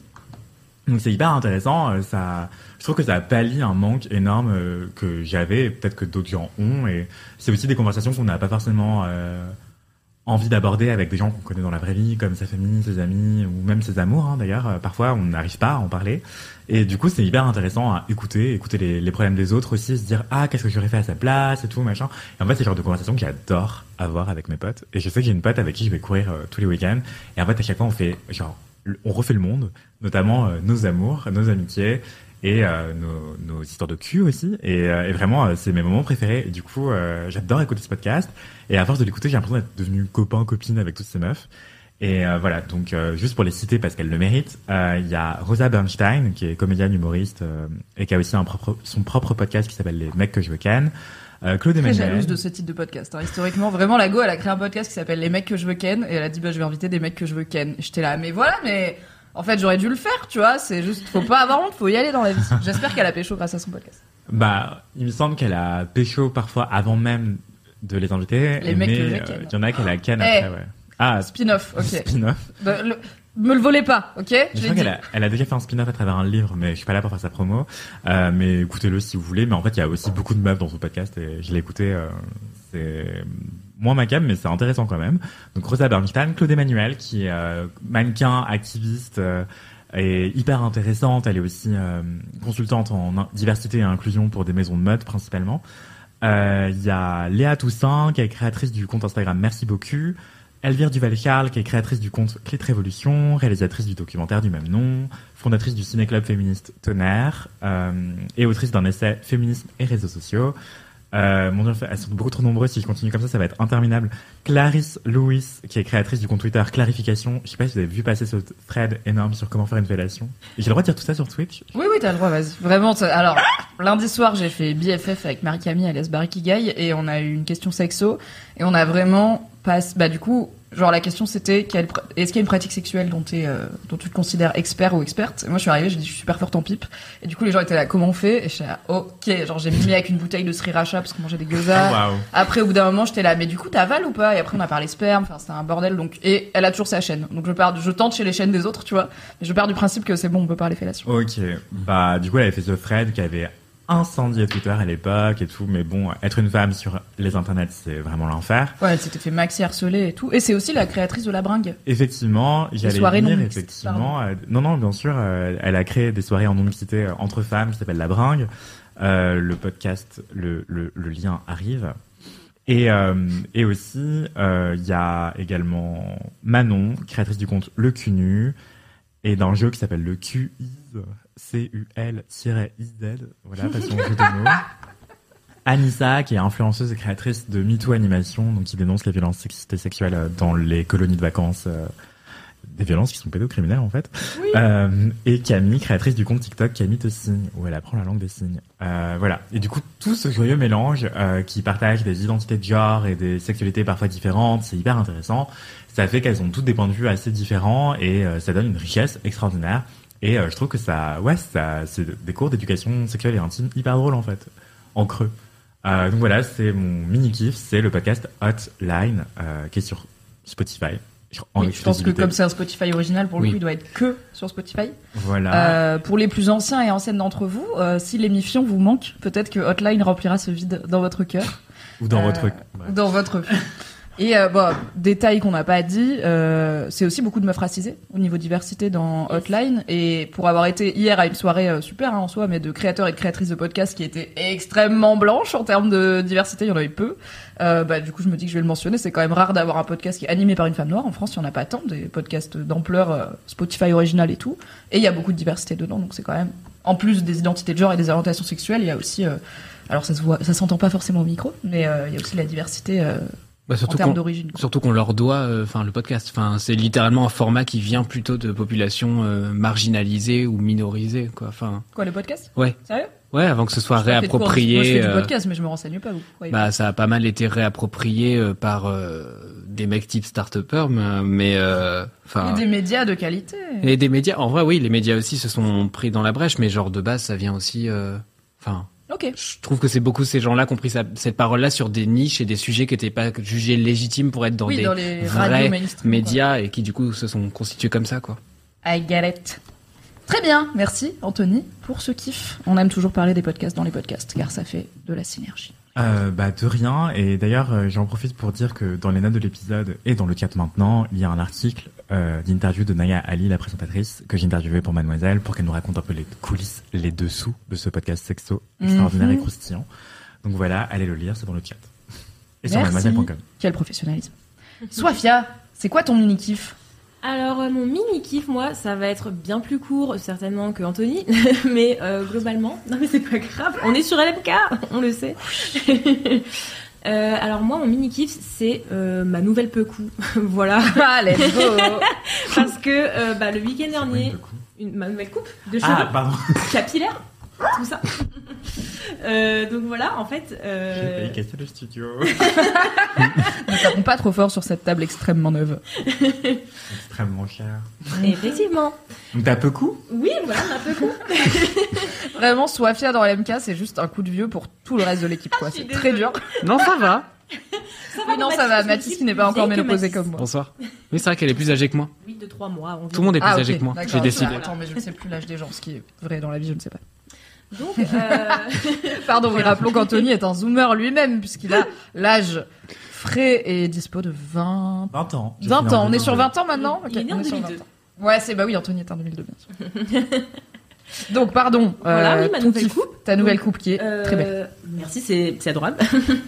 Euh, en fait, c'est quand Le week-end dernier, je suis allée chez le coiffeur. On m'a recommandé euh, un coiffeur, euh, enfin un salon de coiffure plutôt qu'il y a, euh, bah, il me semble, dans pas mal d'endroits, peut-être pas que en région parisienne, qui s'appelle- Biocoiffe. Et ils utilisent que des produits un peu... Bah, Un pas peu green. Voilà, un peu green, hein, tout ça. Et ben, vu que j'essaie d'utiliser des trucs qui sont pas trop mauvais pour mes cheveux et pour la santé de mes cheveux et pour même l'environnement en général, du moins pour mes cheveux, voilà. On fait des efforts là où on peut, écoutez. Euh, et bien voilà, je, me suis décidée à aller dans ce salon puisque je voulais changer de couleur, de coupe en général. Après une rupture, yes. Ah, Ah. c'est ma je préf. n'avais- je n'avais pas encore fait la Désolée la- pour la ta rupture post- néanmoins si jamais c'est pas une bonne nouvelle dans ta vie. Non, franchement, ça J'étais va. vraiment en mode, bien. Capillairement, c'est une bonne nouvelle en vrai. Exactement, Voilà. exactement. Non mais enfin, je l'avais pas encore fait, ça fait vraiment depuis juin que j'attends de faire ce, ce, ce changement capillaire, donc Ça voilà. va, non mais ça va, t'as attendu 6 mois, c'est pas une coupe post-rupture, une coupe Et- post-rupture. oui, c'est. C'est dans les 10 deux minutes. semaines qui suivent, et t'es là en mode rasez, rasez tout et teignez ce qui reste en rose. C'est encore du mal à calmer les sanglots. T'arrives, arrêtez de bouger s'il vous plaît. Tu, tu, pardon. Je suis une femme nouvelle maintenant. Exactement. Ah là là. Mais non mais voilà, et du coup, euh, j'ai demandé à faire un comment ça s'appelle cette couleur euh, De toute façon, on voit pas vraiment Un, la a- diff. un, acajou au burn, un, peu, Acajou des- au un peu genre façon N. Taupin. Taupin. Roselle. Hmm. T'as dit quoi Taupin. C'est pas taupe. C'est pas Je connais aucune colère, je... laissez-moi. Terracotin. Hmm. Terracotta un petit peu, ouais, c'est ça. Mais euh, voilà, et euh, ça se voit beaucoup plus au soleil. Je suis un peu plus, euh, ça tire vers le roux au soleil, quoi. Donc c'est très stylé, j'adore. Mais ce qui me change le plus finalement, c'est ce que j'ai fait moi-même, puisque je me suis coupé la frange toute seule. C'est la première Oh. fois que que voilà. Alors, je- déjà respect, et aussi, je le dis pour les auditeurs et auditrices qui ne sont pas sur Twitch, t'as les cheveux bouclés. Oui, des voilà. boucles assez resserrés et tout, et je sais que c'est du coup parfois compliqué de trouver des coiffeurs et des coiffeuses qui savent euh, maîtriser déjà ses cheveux, mais alors le faire soi-même, respect. Vraiment. Bah, en fait, déjà, j'ai eu beaucoup de chance parce que la coiffeuse que j'ai eue avait les cheveux bouclés, donc j'ai décidé de ne pas faire de brushing pour une fois. Je me suis dit, je lui fais confiance. Elle a les cheveux bouclés, elle sait s'en occuper, Elle elle, connaît. a des très beaux cheveux. Donc voilà, Hmm. je lui ai fait confiance. J'ai bien fait. Mais pour la frange, j'avoue que je savais exactement ce que je voulais et j'avais peur qu'elle me fasse un truc vraiment pas beau. Et bon, même si c'est son métier. En soi, j'avais peur de mal expliquer et de regretter et de ressortir du coiffeur en disant oui ça va alors que ça va pas du tout. À la limite, c'est toi qui te rates, euh, bon bah tu peux t'en prendre qu'à toi-même quoi. Je peux m'en prendre qu'à moi-même. C'est exactement ce que j'allais dire. Donc là, voilà. Euh, bah, je trouve que je me suis pas trop ratée. Ça Bah va, c'est un peu mips. C'est top. Donc euh, voilà, très c'est- mimes. c'est top. hein. C'est très bien. Et puis je peux faire comme ça avec ma frange. Et elle rebondit un peu. C'est vrai que c'est rigolo. C'est non, c'est C'est bien. podcast friendly. C'est vrai. Désolée, vous ne voyez pas, mais je secoue ma tête et ça fait bouger ma frange. Oui, ça rebondit un peu, c'est très, euh, c'est plein de dynamisme, tu vois. On aime beaucoup. Exactement. Voilà. C'était mon mini kiff. Calulupsi sur le chat dit incroyable cette frange. C'est vrai. Merci, merci, ça fait plaisir. C'est très vrai. Merci pour ce mini kiff kiff de soi. Euh, on aime toujours se lancer des fleurs dans Laisse-moi kiffer. Et Voilà. je le dis sans second degré, vraiment. On C'est aime vrai. le self-love aussi, donc c'est toujours bien de dire mon kiff c'est moi. Voilà. C'est ça. C'est- Ça fait plaisir. Un angle qui marche. Mathis, Bonsoir. Bonsoir. Je vais dire bonsoir à chaque fois que tu dis mon prénom. Bonsoir, Vraiment, ça me trigger, ça me rallume. C'est mon reboot. emphase-là, tu vois, genre Mathis, comme si je t'attendais. Bonsoir, pardon. Moi, ça me reboot. De... Hop, je repars à zéro. Et hop. Bonsoir, Ouais. laisse-moi kiffer. Du coup, c'est quoi ton mini Eh ben mon mini kiff, ça fait longtemps que je vous en parle et j'étais étonné en tant que pédale nationale de ne pas en avoir parlé plus tôt. Euh, C'est le Vélib. Bah oui, tout simplement puisque bah du coup je suis parisien depuis deux ans, euh, virgule sept. Euh, je sais plus, euh, depuis longtemps et euh, du coup euh, en arrivant à Paris c'était un peu hors de question que je fasse du vélo parce que j'étais en ouais c'est une ville de doudingue les gens ils roulent n'importe comment je faisais du vélo à Lyon Dingue, euh, pas beaucoup de douceur, hein, moi je trouve à Paris. bon. c'est une ville de dingue c'est ouais peu. mais tu vois ville de dingue c'est moins c'est moins drôle doudingue j'aime bien Ça rebondit moins sur la langue. Et puis j'ai un peu ce truc de genre, c'est un peu, on se chamaille, on se gueule dessus, mais c'est un peu comme si on était des frères et sœurs ah, tous le ensemble. petit théâtre de Mais la oui, on mais. En vrai, on s'aime bien. On se crie dessus, on dit bon, on crève connard. Bon, mais on s'aime bien. Bon, et, et, et du coup, bah, arrivé à, à Paris, donc euh, j'étais dans ce truc de genre, euh, c'est pas parce que j'ai été cycliste à Lyon que je le serai ici. Je l'ai pas été à Londres non plus parce que je trouvais que c'était pas trop fait pour les vélos, puis que j'étais super loin par ailleurs. Et du coup, euh, j'ai eu euh, une personne qui m'a fait changer d'avis là-dessus, euh, qui est mon ex d'ailleurs. Et, euh, et cette personne-là, genre, roulait vraiment comme un dingo. Euh, et moi aussi, mais du coup à proportion moins dingo. Euh, rappelons que la mère de la ville c'est Annie Dingo, donc c'est un peu rigolo. Oui, Euh, Paris. et en fait, euh, la ville a changé. La ville s'est vraiment transformée ces derniers mois, ces dernières années, euh, notamment avec euh, tout ce qu'on appelle les coronapistes, c'est-à-dire toutes les pistes cyclables, etc. Ce qui fait C'est que horrible comme mot, putain. je sais. Ah, C'est ouais, c'est un, un néologisme un peu chelou, mais en, en tout cas, ça fait qu'il y, a, il y en a plein qui ont été pérennisés et du coup, il y a plein d'endroits qui sont devenus accessibles et de manière plutôt safe en vélo, en vérité. Euh, bon, là maintenant, on se rend compte que ça a fait un tel appel d'air qu'il y a plein de cyclistes euh, nouveaux et du coup, euh, plein de gens qui d'ailleurs sont pas forcément habitués à rouler et parfois ça se voit. qui parfois n'ont pas passé leur code de la route car il n'y a pas besoin pour faire du vélo. Bah mais ouais, ouais, connaître ouais, un petit peu les priorités. C'est un petit souci. y compris pour y revenir les priorités piétons. C'est- Notamment. C'est bien de faire un petit Notamment. code avant de prendre le vélo en ville. Mais du coup, ça fait que voilà, il y a des endroits où il y a vraiment beaucoup de monde. Mais moi, j'utilise le, le Vélib maintenant en fait comme, euh, enfin, je me pose même plus la question, tout simplement parce que le- bah, vous avez certainement euh, peut-être vu passer l'info, euh, surtout si vous êtes francilien ou parisien ou parisienne. Euh, bah, les transports en commun, c'est la merde parce que notre Valérie Pécresse nationale a décidé de, de tout augmenter parce que prix de l'énergie, blablabla, et on veut pas faire Augmenter, raquer. sauf la fréquence des métros. hein. Oui, bah voilà, tout augmenté, oui, c'est ça, c'est en termes de prix évidemment, puisque les investisseurs euh, privés du coup n'ont pas le faire. Bref, toujours est-il que bah, maintenant que je me suis rapproché un peu de mon taf, euh, le vélo c'est devenu un moyen simple et il faut savoir un truc aussi dans ma vie, c'est que globalement, je dirais pas que je suis tout le temps en retard parce que j'arrive à peu près à l'heure au truc. Par contre, je pars tout le temps en retard. Et ça, c'est totalement vrai. Je pars dans le chaos et je pars à chaque fois euh, comme si euh, vraiment euh, j'allais passer un examen dans les 10 minutes. Enfin, genre tous les jours, je me lève comme si c'était le bac, quoi. Ça doit être stressant ta vie. Bien sûr c'est stressant. Et du coup, le, le vélo, ça, ça, ça dégage beaucoup d'endorphines. Je sais pas, je me sens bien. Genre, c'est vraiment un moment euh, qui déjà me réveille. Ce qu'il faut dire, ce qui est, c'est que j'ai la tête dans le cul jusqu'à à peu près midi 30, euh, donc euh, dans la vie, donc c'est compliqué. Euh, et là, ça me force vraiment à être alerte, à être, euh, à faire attention aux gens autour de moi, etc. Enfin, genre, je, pense que si vous me croisez en vélo euh, un jour dans Paris, vous verrez que j'ai les yeux fous, euh, parce que je suis, je suis vraiment concentré partout sur tout ce qui se passe autour de moi et j'écoute jamais de musique, etc. Enfin, je suis vraiment, surtout que je vais assez vite. Peut-être que j'ai grillé des feux une fois ou deux, mais vous n'avez aucune preuve. Et Et du coup, bah forcément, je voilà, je suis un peu zinzin par rapport à ça. Et du coup, ce que j'aime bien avec les Vélib, c'est que bah au-delà du fait que j'ai pas le choix parce que je, voilà, enfin j'ai pas trop envie d'avoir un vélo et de me le faire voler dans les 48 heures. Ben il y a ce truc de genre euh, l'appli s'améliore doucement. Bon, il y a des trucs qui merdent encore. Moi, je trouvais que les vélos c'était incroyable à Lyon, mais visiblement le, le passage au vélo électrique a pas été très bien suivi là-bas. Euh, et ici à Paris, bah, j'ai le droit avec le forfait que j'ai, je sais pas du tout sponsorisé, mais j'ai le droit à deux vélos électriques pas, par euh, jour. Voilà, Annie Dingo, si vous voulez sponsoriser, euh, laisse-moi kiffer la. Bah, je crois qu'en plus c'est une société privée qui gère le truc. Enfin bref, ça doit être, je sais, ouais, c'est toujours une société privée euh, prestataire à un moment ou à un autre, Sauvons nos services publics. N'est-ce pas? Ce n'est pas un stream. euh, Un jour, je vais en faire un kiff les services publics. Et euh, mais faudra que je le pré- faudra que je le prépare un peu mieux, mieux que ma coiffure par exemple. Euh, et du coup, ça fait, je, je sais pas depuis combien de temps j'utilise des Vélib, et du coup, il y a un espèce de truc qui s'appelle le tableau de bord sur lequel il y a des chiffres. Ah, mais t'es dans la gamification en mode. Et ça me euh, rend ah ouais, zinzin. euh, J'ai des stats et tout. Mais, euh, je, après, je suis à ça de les partager en story, comme les gens qui font de la course à pied le dimanche. Arrêtez d'emmerder les gens avec vos chiffres. Mais non, en fait, le kiff. On a dit, on se kiffe, c'est pas grave. Regarde, Ah, aujourd'hui, pas le les autres. Spotify euh, Wrapped qui est sorti. Partagez mes Tout- chiffres, ça Tout oui. le monde a son bilan annuel Spotify et tout le monde le partage. Et moi, je suis là, mais allez-y, montrez-nous ce que vous avez écouté cette année. On s'en fout. Au pire, c'est une story. Si on veut pas l'avoir, on la passe. Montrez-nous que vous avez écouté LMK notamment. Certains Oui. et certaines l'ont déjà fait. Et du coup, j'ai mis les chiffres, le record à battre. Sachant que le record a déjà été battu. Euh, Je crois que le record c'était autour de 30 000 heures d'écoute de LMK. Et a priori, le nouveau record c'est 47 000. Donc voilà, si quelqu'un arrive à battre ça. J'espère que ça va quand même. C'est clair. C'est beaucoup de temps quand même. Mais merci. Mais ça va? Non, ne fais pas quel. Non, C'est 48 000 je crois qu'on est à 47 000 sur le record. 47 000 divisé Non. par 24 Ouais, ouais, ouais, ouais, ouais. Inquiète. Encore une fois, Ça inquiétude. fait... C'est pas possible? Ça fait de 1958. 10 000 jours. Après, c'est sur un an hein, le Spotify euh, Bah. Wrapped. Il y a que 365 jours dans l'année. Alors jusque-là, on est d'accord. Je ne sais pas, cette personne On a peut-être menti. calcul mental euh, plus Ça tard. représente vraiment Voilà. 6 ans, genre. Ou peut-être que je me trompe sur les chiffres, ce qui est également possible. Toujours est-il.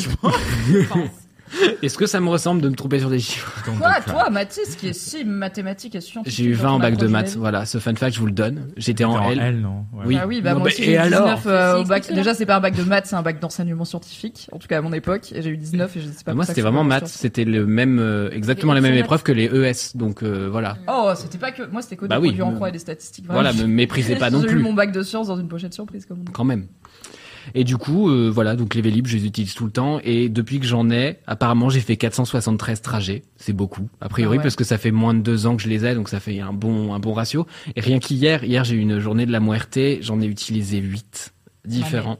Voilà. Et hier, qu'on perd pas du temps non au mais final, tu après vois hier j'ai fait j'ai fait l'équipe non mais non on perd jamais de temps c'est ça qui est fou c'est que je gagne toujours beaucoup plus de temps en faisant ces trajets là qu'en les faisant euh, en transport parce que c'est tellement la merde avec les transports et j'ai une pote qui vit sur la ligne 13 qui pour celles et ceux qui ne le savent pas est la pire ligne euh, peut-être du monde Très très bondée, Euh, euh, ouais. vraiment genre elle est en fait elle est sursaturée, elle est à 150% je crois d'utilisation, c'est-à-dire qu'il y Ouais. Plus de gens qui doivent la prendre parce qu'ils habitent dessus et qui travaillent ou qui travaillent dessus que de places même dans tous les métros qui passent quoi. C'est une ligne qui est connue Ouais. pour c'est l'enfer c'est le c'est le wagon à bestiaux. euh, c'est une ligne de l'enfer et du coup à proportion je préfère prendre un vélo et pédaler comme un chien euh, euh, Mais que- alors, speaking of pédaler comme un chien, moi j'ai une vraie interrogation vélo pour la vie sociale et courante. Peut-être que c'est parce que je suis une personne qui sue pas mal, mais comment tu gères la sueur? Vraiment, moi si Ouais. j'arrivais au taf en vélo quand j'avais un travail, euh, enfin quand j'avais un travail salarié avec des horaires de bureau, il y a au moins la moitié de l'année, donc de mars à octobre, c'est-à-dire quand c'est vaguement printemps, été, les beaux Ouais. jours, où j'aurais été une flaque de sueur, et même en novembre en fait, enfin, toi Ouais. t'as des couches et tout machin, et bah tu fais du sport, donc ça te fait suer, et je suis là, comment gérer la sueur quoi? Bah je, je sais qu'il y a des gens qui se changent Ouais. en arrivant, mais je suis là, mais qui a ce temps? Bah je Tu vas ramener un jeu de fringues différent. Non, mais alors oui, il y y a la team euh, comme d'hab qui, enfin sur tout- toutes les activités. De toute façon, t'as toujours un zinzin qui est mieux équipé que toi. Bon, ça, moi, ça, je suis pas cette personne. J'y arriverai jamais. Peut-être un jour, on ne sait pas. Euh, mais du coup, moi, ma technique, c'est de jauger quand est-ce que je vais pouvoir prendre mon électrique, sachant que j'ai le droit à deux par jour. Donc c'est de la C'est stratégie. vrai que j'avais pas réfléchi à l'option. Et oui, et moi l'option électrique, ça fait que je le prends en général le matin, déjà parce que j'ai la tête dans le cul et que j'ai une giga côte euh, en sortant de chez moi. Et du coup, ça me permet de d'arriver au boulot à peu près frais, à peu près. hein, Enfin, J'ai jamais remarqué que tu sens mauvais. Et on a quand même Voilà. passé pas mal de temps ensemble dans ouais. une petite pièce de podcast qui n'est pas ventilée. Donc je le saurais si tu pues et donc je suis impressionnée, tu vois, je suis là, mais le mec fait du vélo huit fois par jour et il sent rien, c'est fou. La deuxième réponse, c'est je suis très peu. Enfin, j'ai vraiment Bah très voilà. peu d'odeur de sueur et en général, même en quantité, j'ai cette chance-là. Ou alors, je suis à un endroit improbable qui qui est pas très grave, genre les Genre sourcils, les par genoux. exemple. Je, enfin, je sais pas ce genre de choses. Ou derrière Bah, en les genoux, moi je suis rien. du crâne en premier, genre je suis Ouais. la tête en premier et du coup c'est le pire Ça parce que ça se ruisselle. voit. Tu vois, c'est tu peux pas le cacher, c'est vraiment je suis en mode non, Tu ça va, tranquille, détente, tout va bien. Une petite Donc, bougie de vélo cire. compliqué quoi. Hop. Ouais. Bah ouais. Et puis bah le, le, le- le troisième truc, c'est euh, bah des trajets de la Muerte comme ceux que j'ai fait hier depuis la Villette euh, jusqu'à jusqu'au 17e. En gros, euh, pour quelqu'un qui connaît pas Paris, c'est Paris nord d'est en ouest. Euh, Ouais, t'as bien, ça, bien traversé bah, la ça fait cette borne quoi. Euh, ça je l'ai fait hier et à la fin j'étais euh, trempé de sueur et en fait je suis arrivé, je me suis mis torse nu, j'ai laissé mon t-shirt séché. Non, mais quand t'arrives chez toi, oui. Quand Voilà, t'arrives au ça, quand travail ou chez c'est moi, des- bon. ou à une soirée, c'est plus compliqué de. Bah, Enfin, un- Tu peux oui. enlever ton t-shirt en arrivant au travail, peut-être, mais c'est un peu libre. Mais je sais pas si c'est recommandé Non, par la Fédé du bien-être au travail. Ceci n'arrive pas et n'arrivera pas. Il y a peut-être une responsable RH qui va te mettre un petit point dans ton agenda à un moment, quoi. C'est- C'est possible. Ça se fait ça? De Genre, quoi? tu pues? Et on se met un... Non, non, je On parlais, de de se mettre torse nu. en arrivant au travail. Pour justement ne pas, ne pas suer. Cela dit, oui, c'est- alors a c'est une vu personne qui a vraiment soit un problème Ah. d'odeur corporelle, soit un problème d'hygiène. En vrai, j'ai déjà vu sur internet des gens qui étaient là, je sais pas comment faire avec le fait que mon collègue il pue, euh, I don't know what to do. Ça peut je être un vrai voir les RH? sujet. Parce que ça peut être un vrai truc qui bloque dans une petite euh, surface, quoi. Racontez-nous. Racontez-nous vos collègues Si qui vous avez des histoires. N'hésitez pas à leur faire un big up dans le chat. Mais peut-être que c'est toi le collègue qui pue. Tu sais, toi, t'es Bah en ouais. mode, euh, est-ce que je Si t'as raconte pas dans de le collègue chat qui ou. Est-ce que c'est toi? Nouvelle peur débloquée. C'est le titre de ce podcast. Ce podcast où on vous invente des nouvelles phobies. si t'as pas de collègue qui pue, c'est enfin, c'est incroyable. Bref, et du coup, voilà, en, en total, j'ai fait 1800 kilomètres. Voilà, je suis très Ah ouais. fier de moi. Ça, voilà, c'est rare. Mais hier, j'en ai fait 30 en même temps, donc il y a des journées où je suis turbo zinzin, mode activé, et voilà, je pars et je sais pas. Mais sachant que voilà, moi j'utilise toujours le sport comme un moyen de défoulement sur des trucs. Ouais, et du coup, il y a des moments où ouais, euh, j'ai pas envie de prendre le métro alors que je suis déjà en colère et je vais froncer les sourcils en vélo et les gens croiront que c'est parce que je suis concentré alors que je fronçais déjà les sourcils avant d'être concentré. Et c'est mieux que froncer les sourcils dans le métro comme le reste du Bah c'est vrai. T'allais dire quoi, Anthony?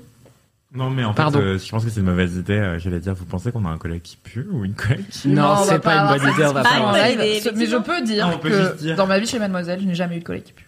Donc, ou alors je l'ai été, I don't know. Euh, cligner des yeux, c'est moi. Non, non. J'ai les sec Vous en parlerez entre vous et vous préviendrez la RH si besoin, mais je pense que s'il fallait prévenir la RH, on le saurait quand même. Mimi, tu peux sortir, promis, c'est pas sur toi. J'en ai marre de me faire bolos dans ce podcast que j'anime. En fait, en réfléchir à est-ce que Virginie, euh, la responsable beauté de Mademoiselle, a déjà donné du déo à quelqu'un à une distrib Ah, putain. non. non, mais par contre, on a un Ça manque serait passif cru- alors, agressif. de mon expérience, par contre, on avait un manque cruel de déo, de dépannage, genre dans la salle de bain du bureau. C'est vrai. Euh, et du coup, on était euh, vraiment tout le monde était là en mode t'as pas un déo, t'as pas un déo, C'est vrai que j'ai déjà entendu tout. cette question. Et euh, à un moment, il y avait un déo pour main que j'ai utilisé sur mes aisselles. Voilà. Enfin, un truc un peu assez, bah, pour les gens qui ont qui beaucoup des mains, c'était un truc un peu de pharmacie. Il faut savoir que le pôle beauté de Mademoiselle reçoit énormément de produits Ouais. divers et variés, y compris parfois des trucs un peu obscurs ou surprenants, voire qui ont l'air quasi médicaux. Et donc, il y avait ce spray pour les mains qui, pour les gens qui, j'imagine, suent énormément des mains. Ouais, mais quand tu sues des mains, est-ce que tu pues des mains Genre, Non, je pense espoirs Non, mais Parce que c'est pas la sueur qui pue, c'est genre les bactéries et la- le fait que les bactéries, elles, enfin c'est aussi pour ça que ça pue dans les endroits genre les, les aisselles Oui. qui sont Mm. resserrées, tu vois, ça étuve un petit peu. Exactement. Les mains, a priori, je pense pas que tu. Mais t'avais les selles qui sentaient la main, ça n'a aucun sens. J'avais peut-être les aisselles qui sentaient la poignée de main du coup. Je ne sais pas, j'ai pas trop reniflé, mais j'ai eu l'impression que ça fonctionnait. ça n'a aucun sens. Tu marches comme ça avec des petits bras, comme un ptérodactyle. En parlant d'odeur de main, Ah. j'ai un gros souci. J'ai l'impression que dès que je coupe de l'oignon et de l'ail, ça schmoute mais pendant une semaine. Mais quoi. oui, on, mais on est d'accord. Mais merci I de relever ce problème. Il y a une solution à votre problème. Ne pas cuisiner. Attendez, demandez. Ne pas cuisiner. Mathis, tu dis n'importe quoi. Mais On peut pas dire ça dans Laisse-moi kiffer quand je suis à l'animation. Le- C'est-à-dire tout le temps. La pierre sur le, le couteau sur la pierre et le citron, tu mets tes doigts dans le citron et tu fais ça. Non, il suffit d'utiliser de l'acier. En fait, c'est l'acier qui va donc effectivement, ça colle les particules d'odeur d'ail et de et de et d'oignon. Et en fait, c'est un vrai liquide aussi qui colle. Enfin, il y a une texture aussi qui va avec. Et en fait, passez juste vos mains sur votre euh, évier, euh, sur le, le, le robinet de votre évier qui généralement est en, en acier. Ça va. Ou alors si vous avez de l'émail ou du marbre. Trouvez-vous un robinet en ah oui ou en inox, je sais plus, mais en gros normalement tu et, et ils te vendent aussi des pierres qui ont en Oui, forme de savon Ça, je connais. ouais. euh, en, en acier Et du coup en métal et l'idée c'est frotte-toi les mains avec comme un savon et je suis là Mais je trouve que ça marche c'est littéralement juste frotte tes mains sur ton évier moi c'est ce que je fais et ça marche Toi, tu trouves que ça marche Ouais. Je connaissais cette astuce de grand-mère. Merci de la partager. De le rien. peuple doit savoir. Mais ouais, je trouve que ça marche pas. Des Peut-être que gants, c'est normal. Peut-être que c'est psychologique. hein. Mais pas des gants. ou peut-être que les particules là Mettez ils des sont moufles, montées hein, sur ton vraiment, nez tu hein. vois et du coup c'est ton nez qui sent en fait c'est pas tes c'est plus tes mains Bah, au bout de trois jours. oui non c'est long Et, et surtout, moi, j'ai l'impression que le fait de prendre sa douche ou de, de se laver les mains réactive l'odeur. Genre, ça sent pas tout le temps. Genre, quand Ah, t'as les mains sèches, ça sent pas. Et vraiment, quand tu mets de l'eau chaude ou quoi, je sais pas si t'as remarqué ça, mais moi, ça réactive Ouais, l'odeur. On est d'accord. Merci. Ouais, Waouh, c'est on a des biologistes ou des chimistes Ouais, expliquez-nous. euh, parmi les LM Expliquez-nous, Cœur qui pourraient nous expliquer ce phénomène inexplicable Moi, j'ai un savon qui sent le mascu aussi. J'ai découvert ça ah récément. t'as un genre- savon au musc Bah, je sais pas, j'ai pris un Le truc. euh, sur le masque. bah pendant très longtemps tous les produits pour hommes sentaient juste le rien ou le musc du coup dans ma tête le musc c'est un peu Scorpio tu vois C'est un peu le déo de mon daron qui euh, J'ai a envie pas changé d'en de déo ramener. depuis 1972 quoi. J'aurais dû en ramener, on aurait fait un test et on aurait fait, tu sais, le truc les yeux bandés en mode ça sent quoi? Et ça sent le mascu, quoi. Non mais déjà Ça on sent dit le vieux gars. visuels dans un format qui à la fin est un podcast, on va pas sentir des odeurs que les gens ne voient pas et n'entendent pas pour en faire un contenu, c'est pas possible. Ouais, mais au moins, les. Excusez-moi de penser un petit peu marketing mais ça marche Bah pas. ouais, les gens sont pas deck vis-à-vis de Twitch parce que personne n'y gagne finalement. Oui bah voilà, comme ça tout le monde aura le seum. Voilà. OK. Je vous ai préparé un mini kiff. Euh, j'ai beaucoup hésité parce que j'avais plein de bonnes idées, euh, plein de trucs cool euh, dont j'avais envie de vous parler, et je me suis dit qu'est-ce qui peut être utile à un mois de Noël et donc de cadeaux, mais aussi de moments potentiellement en famille ou avec des gens en tout cas.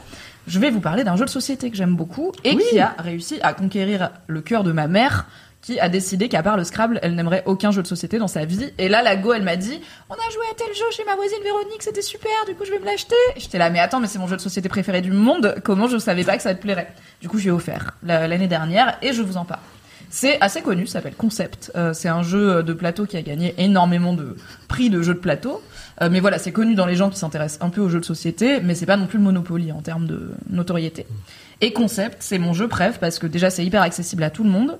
Et aussi, je trouve que l'idée est maligne. Donc c'est un plateau avec plein de petits symboles dessus, euh, par exemple euh, des arbres, euh, des animaux, euh, deux, deux, armes croisées pour euh, du coup signifier la violence et tout.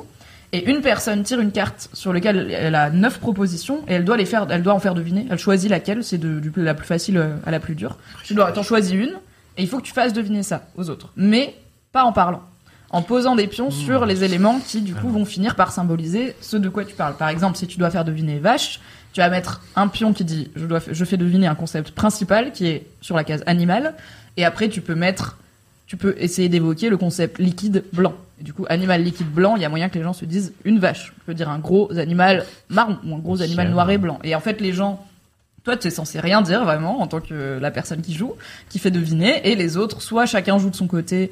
euh, et du coup, bah, fait des propositions. Soit on- ils peuvent aussi brainstormer et du coup, ils jouent en coop euh, contre toi entre guillemets, sachant que il y a un peu un truc de si c'est trop dur et que tu rates trop, t'as pas de points. Si c'est trop facile, t'as pas trop de points non plus. Mais moi, en vrai, quand je joue à concept, je compte même pas les points. C'est juste l'exercice intellectuel qui me fait marrer. Et là, je vous ai donné l'exemple de la vache. Mais le plus drôle dans le concept, c'est de faire deviner les proverbes, les expressions et les citations. Il y a toujours dans la partie dure un truc comme ça.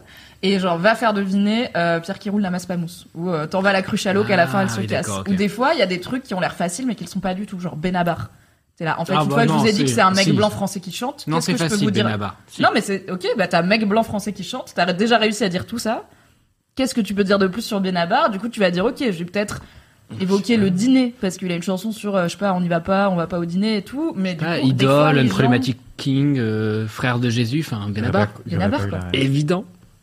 Et, euh, et des fois, c'est à la fois très marrant et très frustrant de voir à quel point les gens ils ont mal compris ton truc et ils partent tellement loin et t'es là. Tu peux pas leur parler, donc tu peux pas leur dire vous avez déraillé à ce moment-là et c'est trop fun. J'adore concept. Et euh, putain, il y a Valsema sur le chat qui dit je suis sûr qu'elle va parler de Benabar. J'ai trop On est écouté, je connais les anecdotes de Mimi par cœur. On parle toujours de Benabar Comment dans ce fait podcast. Parce que visiblement j'ai déjà dû évoquer concept euh, dans Ah. LMK. Écoutez, ça fait longtemps que ce podcast existe. Et tous les gens autour de cette table ne connaissaient pas concept, donc il y a encore un petit peu euh, de sensibilisation à faire. Voilà, Sur que, fait, euh, que font les services publics finalement? Pour prêcher la bonne parole. C'est vrai. Et l'autre raison pour laquelle j'adore Concept, c'est que ça ressemble à un truc d'un de mes livres préférés. Donc, une de mes sagas fantasy préférées avec laquelle j'ai grandi, c'est À la croisée des mondes, euh, qui euh, est une saga signée Philippe Pullman, qui a des vrais discours hyper intéressants sur le rapport à la religion. Euh, Il y a littéralement un moment où les héros se disent peut-être on va aller tuer Dieu, ok Sur qui on est et qu'est-ce qui fait qui on est. Et c'est donc il y a deux concepts forts inventés de- par Philippe Pullman dans dans À la croisée des mondes. Le premier, c'est le concept de démon, où du coup, dans le monde de l'héroïne qui s'appelle Lyra, chaque personne a un démon, ça s'écrit D-A-E-M-O-N, comme euh, Daemon Targaryen. Et en fait, c'est une représentation de son âme sous la forme d'un petit animal qui parle et qui peut changer de forme. Et à la puberté, il prend sa forme définitive qui dit aussi des choses sur toi. Par exemple, si t'as une, t'es une personne qui aime bien suivre les ordres, tu vas avoir un chien. C'est un peu bateau, mais c'est l'exemple de base. Évidemment, moi, quand j'étais gamine, j'étais là, pourquoi j'ai pas un démon Enfin, encore plus que la lettre de Poudlard, quoi. J'étais là. Est-ce que je veux avoir un petit chat protéiforme qui me parle et qui représente mon âme? Clairement, oui. Et il y a un autre truc dans la croisée des mondes qui est un alétiomètre, euh, qui est un objet qui, à la, auquel, qui ressemble à une grosse boussole, parcouru de plein Hiring for your small business? If you're not looking for professionals on LinkedIn, you're looking in the wrong place. That's like looking for your car keys in a fish tank. LinkedIn helps you hire professionals you can't find anywhere else, even those who aren't actively searching for a new job but might be open to the perfect role. In a given month, over 70% of LinkedIn users don't even visit other leading job sites. So start looking in the right place. With LinkedIn, you can hire professionals like a professional. Post your free job on linkedin.com/people slash people today. Symboles et tous les symboles ont plein de niveaux de lecture différents. Et en fait, on peut poser une question à la léthiomètre en faisant, en orientant les aiguilles, donc il y a des aiguilles comme sur une montre, euh, vers euh, les idées euh, qui vont définir à la fin la question qu'on veut poser. Et c'est un vrai exercice mental de trouver le, bon niveau de lecture et le bon niveau de symbole. Où du coup, bah, y a le, par exemple la tête de mort. Le niveau 1, c'est la mort, mais on peut creuser sur la vanité, sur je sais pas la décomposition, le temps qui passe, voilà. Et du coup, bah, l'héroïne utilise beaucoup cet objet. Et moi, il m'a toujours fasciné. J'étais là, mais c'est incroyable. C'est hyper intéressant comme idée et tout. Et au final, le concept, c'est ça, mais en jeu, parce que chaque symbole sur le plateau a différents niveaux de lecture qui sont, euh, pour les principaux, résumés dans un guide de jeu. Donc, chaque joueur et joueuse a une fiche qui lui dit, voilà, pour rappel, la case avec des immeubles dessus. Oui, ça peut vouloir dire immeuble, mais aussi euh, ville, euh, construction. Enfin, voilà, il y a plusieurs, quand même, pour pas que les gens aillent au plus littéral, parce que ça peut les coincer. Et après, on peut creuser encore plus loin et inventer. À un moment, il y a un mec, je crois que c'était Navo, qui a voulu. Oui, putain, Valsema, arrête de te dire tout ce que je, je vais raconter, c'est stressant. Parce que Valsema a aussi cette anecdote, mais c'est la meilleure anecdote de concept. Euh, Navo devait me faire deviner Gad Elmaleh, et il a fait deviner un mec qui rêve d'une banque, parce que euh, à ce moment-là, il y avait une grande pub pour une banque euh, qui passait Ouais, tout le temps longtemps. avec Gad Elmaleh qui disait je rêve d'une banque et euh, bah, du coup on peut aussi jouer en difficile à concept en décidant de ne pas être très littéral. C'est trop bien, c'est vraiment genre adapté à tout le monde parce que au pire si on n'a pas les refs ou qu'il y a rien qui nous tente sur la carte, bah, on en change ou même on décide, genre on peut faire un concept euh, LM, entre LM euh, entre équipes de LMK et décider de faire deviner Matisse par exemple. On a le droit de faire deviner un truc qui est pas sur la sur la carte. Et euh, c'est vraiment très très fun, tout le monde peut jouer, c'est adapté à tous les niveaux je trouve.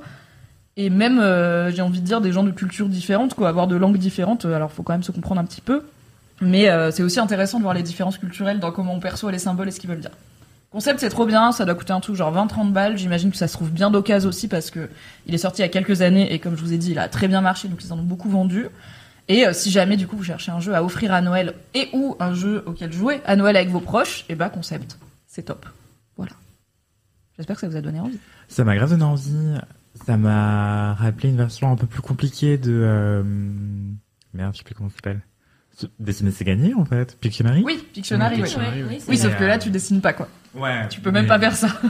Il y a un autre truc comme ça où il y a trois rounds où en fait, d'abord tu dois. Oui. Tu Le- peux c'est parler. Time's Up. Après, Oui. Ouais, Time's Up. Oui, pardon. et où à la fin, tu mimes euh, sans. Ouais, tu dois imiter quelqu'un euh, Ouais. au début. Bah, toi, une version C'est très efficace. Euh, C'est une version épurée finalement. Ouais. T'as encore moins de choses à faire. T'as juste genre des idées. Ouais. Tu dois faire deviner des idées et des, et des Et concepts des finalement. concepts finalement. ouais. Mhm, un Mais titre vache, euh, bien choisi. Ouais. Benabar non plus, je crois. Et Gad Elmaleh non plus. J'aurais dit le blond, je sais pas quoi. Le blond. Gad Elmaleh faisait pas Ah oui, pour Gad Elmaleh, oui. Avec la salade et la tomate qui s'échappe, je sais pas quoi là. Oh là là, Blast from the Past, les flashs. Ok, est-ce que vous voulez retenter un jingle improvisé pour les gros kiffs? Ah bah oui. Nous, on a déjà fait, hein, à vous. Oui, ah Ah bah non, moi j'ai dit je vais pas le faire, donc je vais vraiment pas me faire. Tu vas pas me convaincre de chanter dans Laisse-moi kiffer. Tu veux pas Après slammer plus de 200 épisodes, je ne chante pas et je ne slame pas non plus. du En scat fait, je n'improvise pas de choses musicales. Vous savez que je sais, je sais pas faire de musique. Pourquoi vous me dites d'improviser des trucs musicaux? Je sais Un pas faire ça. sais vous pas. improviser euh, un jour un plat. Voilà, si vous venez chez moi, vous dites ah j'ai ramené trois ingrédients, t'improvises un truc. Oui. Toujours la Un cuisine. jingle parlé? Ça marche pas? Un jingle. Eh ben, on va faire ok, un jingle parlé. Un peu haïku, un peu inspirant. C'est le jingle parlé du gros kiff. Les gros kiffs. Voilà. Pourquoi c'est toujours non mais ASMR. oh là là, là Voilà. là là. non ça m'énerve. Moi le tout bas m'énerve. C'est moi qui vais monter ça. ça me Ah, rend zinzin. Tout bas. Attends, je te le fais plus fort. Les gros kiffs. Super. Chuchoter quand Là, même. je-. Je vais mieux. Oui, oui, c'est un peu euh, voix de film d'horreur, genre Ouais, le de dernier truc que t'entends. Les gros kiffs. Ok, je l'utiliserai en mode horreur. Je ferai un truc autour, un habillage. Je me débrouillerai, mais ce serait horrible. Pour le prochain LMK Pour le prochain, voilà. Anthony, Oui. c'est quoi ton gros kiff? Alors, mon gros kiff sur lequel j'ai pas du tout le temps de prendre de notes, qui est trop le ça. Mais le mec a même 8 trois pages, qu'on change de sens. Non, non, c'est très bien, c'est très bien. Euh, Comme ça, je suis débarrassée, j'arrête de stresser en me disant non, mais je vais pas pouvoir dire tout ce que j'ai envie de dire et tout. Mais comme ça, ça sera court et Sophia pourra pas dire que j'ai, que j'ai parlé pendant trois heures. Donc, mon gros kiff, c'est que c'est une artiste qui s'appelle Betty Sarr. Et euh, avant de vous parler de son exposition qui est à Metz, je vais vous raconter qu'est-ce que je faisais à Metz. Alors Metz, c'est une ville que j'adore parce que j'adore le Grand Est en général. Évidemment. Euh, Le Grand Est. Voilà, passion, passion. Euh, et donc j'étais de passage pour aller voir une amie parce que j'étais au bout de ma vie, bref. Et, euh, et donc j'ai pris le train et je suis arrivé le vendredi soir. Et les marchés de Noël avaient commencé, donc on s'est baladé dans les petits marchés de Noël qui euh, gangrènent Metz, qui non qui euh, Qui gang... Égrené en Metz, euh, c'est ça qui égayent Metz Oui. Oui. de part et d'autre de la ville. Voilà, c'est Ah bah magnifique. Grand Est, euh, Passion Noël, Passion Marché de Noël. C'est ça. Oui. Et en fait, en plus, j'ai même pas fait exprès, mais le lendemain débutait le Sentier des Lanternes, qui est une attraction, ma foi, très amicale, très romantique, très familiale, puisqu'il s'agit d'un sentier avec des attraction pour lanternes. tout le monde finalement. Pour tout le C'est amical, romantique, tout le monde. familial. C'est adapté aux chiens également. euh, let's go. Je, je sais pas Solitaire. s'il y avait des chiens, mais il y a moyen, ouais. Euh, parce que c'est en gros euh, en plein air et tu visites euh, un petit parcours dans un jardin avec des plantes partout, mais surtout des lanternes en forme de décoration de Noël. On adore. Voilà, donc c'est très très joyeux, très festif. En fait, je suis un peu genre phobique de Noël. Je sais pas comment on appelle ça, natalophobe. Je sais plus. Hmm. Et euh, du coup, c'est un peu une ambiance qui m'angoisse. Donc, c'était pas la meilleure destination euh, où partir en, en cas de gros bad, mais ça allait. J'étais en très bonne compagnie. Euh, vive les activités romantiques avec tes potes. Et euh, donc voilà, le samedi, on a fait le sentier des lanternes. Mais juste avant ça, on allait au FRAC de Lorraine. FRAC, c'est Fonds régional d'art contemporain. Et euh, donc en Bravo, gros, je l'aurais pas eu en impro. C'est la fédération, non. Il n'y a pas de fédé d'art contemporain. J'avais art contemporain, mais j'avais pas le début. Mais dans toutes les régions, vous avez un frac et euh, parfois c'est gratuit, chacun, parfois c'est- pas trop cher et euh, bah là c'était gratuit. Euh, et du coup on y est allé, mais moi j'avais aucune espèce d'idée de qu'est-ce qui était exposé là-bas, tu vois. En fait, j'y arrive et c'est une artiste qui s'appelle Betty Sarr, qui est une artiste afroféministe du XXe siècle, qui est encore vivante, qui a 96 ans aujourd'hui. Et c'est la première. Comment tu l'écris, Betty Sarr Betty Sarr, c'est un orthographe assez compliqué. C'est B-E-T-Y-E, plus loin S-A-A-R, comme euh, René. Et euh, Betty Sarr, donc c'est sa première rétrospective en France, alors que c'est euh, une éminence grise euh, du féminisme noir international et surtout aux États-Unis. Elle est née aux États-Unis à Los Angeles. Euh, c'est une artiste de la côte ouest euh, qui est spécialisée dans euh, l'assemblage. Et l'assemblage, c'est quoi? C'est euh, bah, hum, je sais pas comment dire. C'est en fait tu détournes des éléments de la vraie vie, des boîtes, euh, des vêtements, euh, plein d'objets en fait divers et variés pour en faire une installation, une mise en scène de ton choix. Elle, elle avait débuté en faisant plutôt des boîtes qu'elle remplissait de, souvenirs ou d'objets, d'artefacts qui rappelaient l'identité noire ou qui questionnaient justement ce que c'était d'être noir euh, aujourd'hui euh, aux États-Unis ou en tout cas euh, au XXe siècle. Et, et voilà. Et du coup, cette exposition, elle était hyper intéressante parce que elle était, elle occupait plusieurs espaces, plusieurs salles du, du FRAC.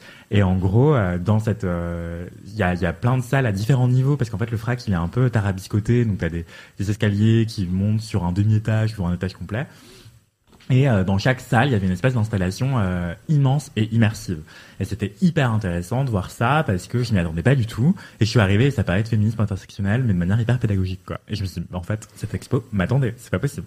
Et, euh, et du coup, c'était, enfin, je dis ça avec le sourire, mais en fait, c'est une expo qui est assez euh, engagée socialement et même euh, forte, assez dure aussi. Enfin, vous pouvez y aller avec des enfants, il n'y a rien de choquant.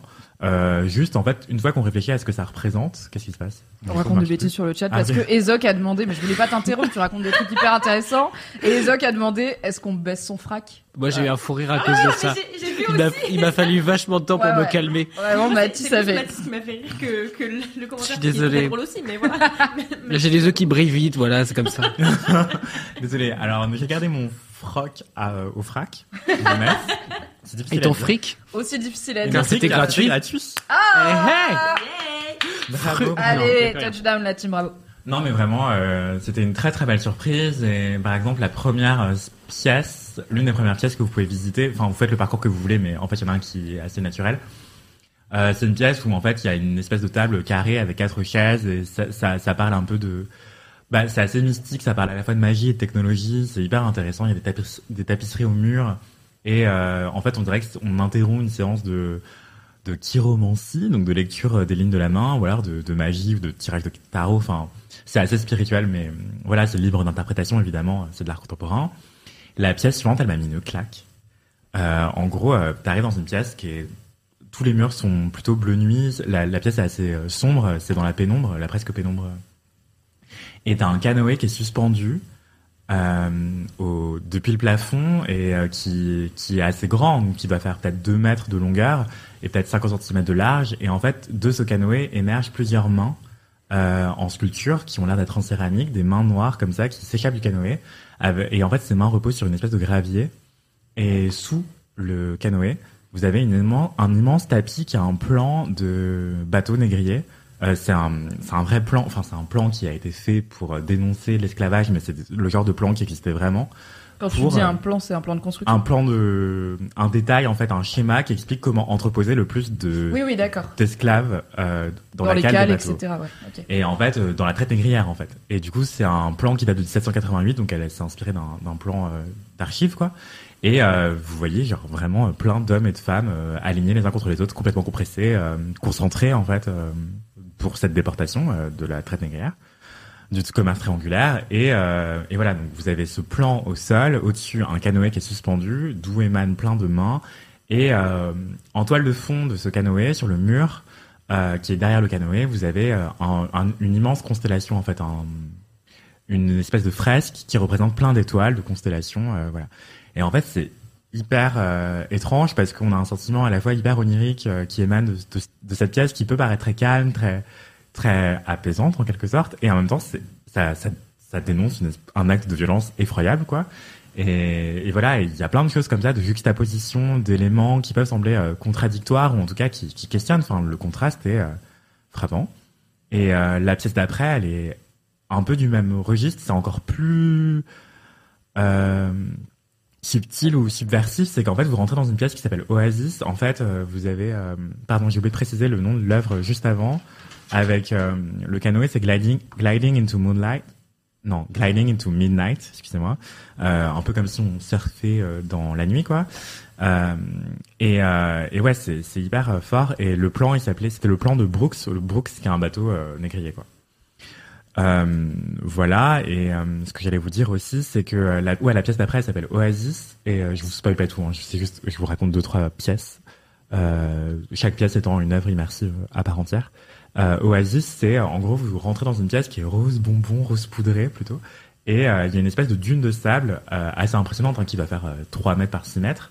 Et sur ce sable repose plein de, de, de boules de verre, de sphères de verre, euh, comme des énormes billes ou des calots, si vous étiez à la cour de récré euh, et que vous aviez des grosses billes. Bien sûr. Euh, et en fait, c'est une œuvre qui est beaucoup plus ancienne, qui date de 1984, là où Gliding into Midnight date de 2019. C'est-à-dire qu'à 93 ans, elle faisait ça quand même. Enfin, c'est extraordinaire. Elle est encore vivante, je le rappelle. Et Oasis, en gros, vous avez cette dune de sable, il y a des sphères énormes de verre, et au milieu de ces sphères de verre, euh, enfin parmi pardon ces sphères de verre, vous avez une chaise d'enfant en rotin rose bonbon cette fois-ci, euh, qui va très bien avec la dune de sable beige et les murs pastel, rose pastel.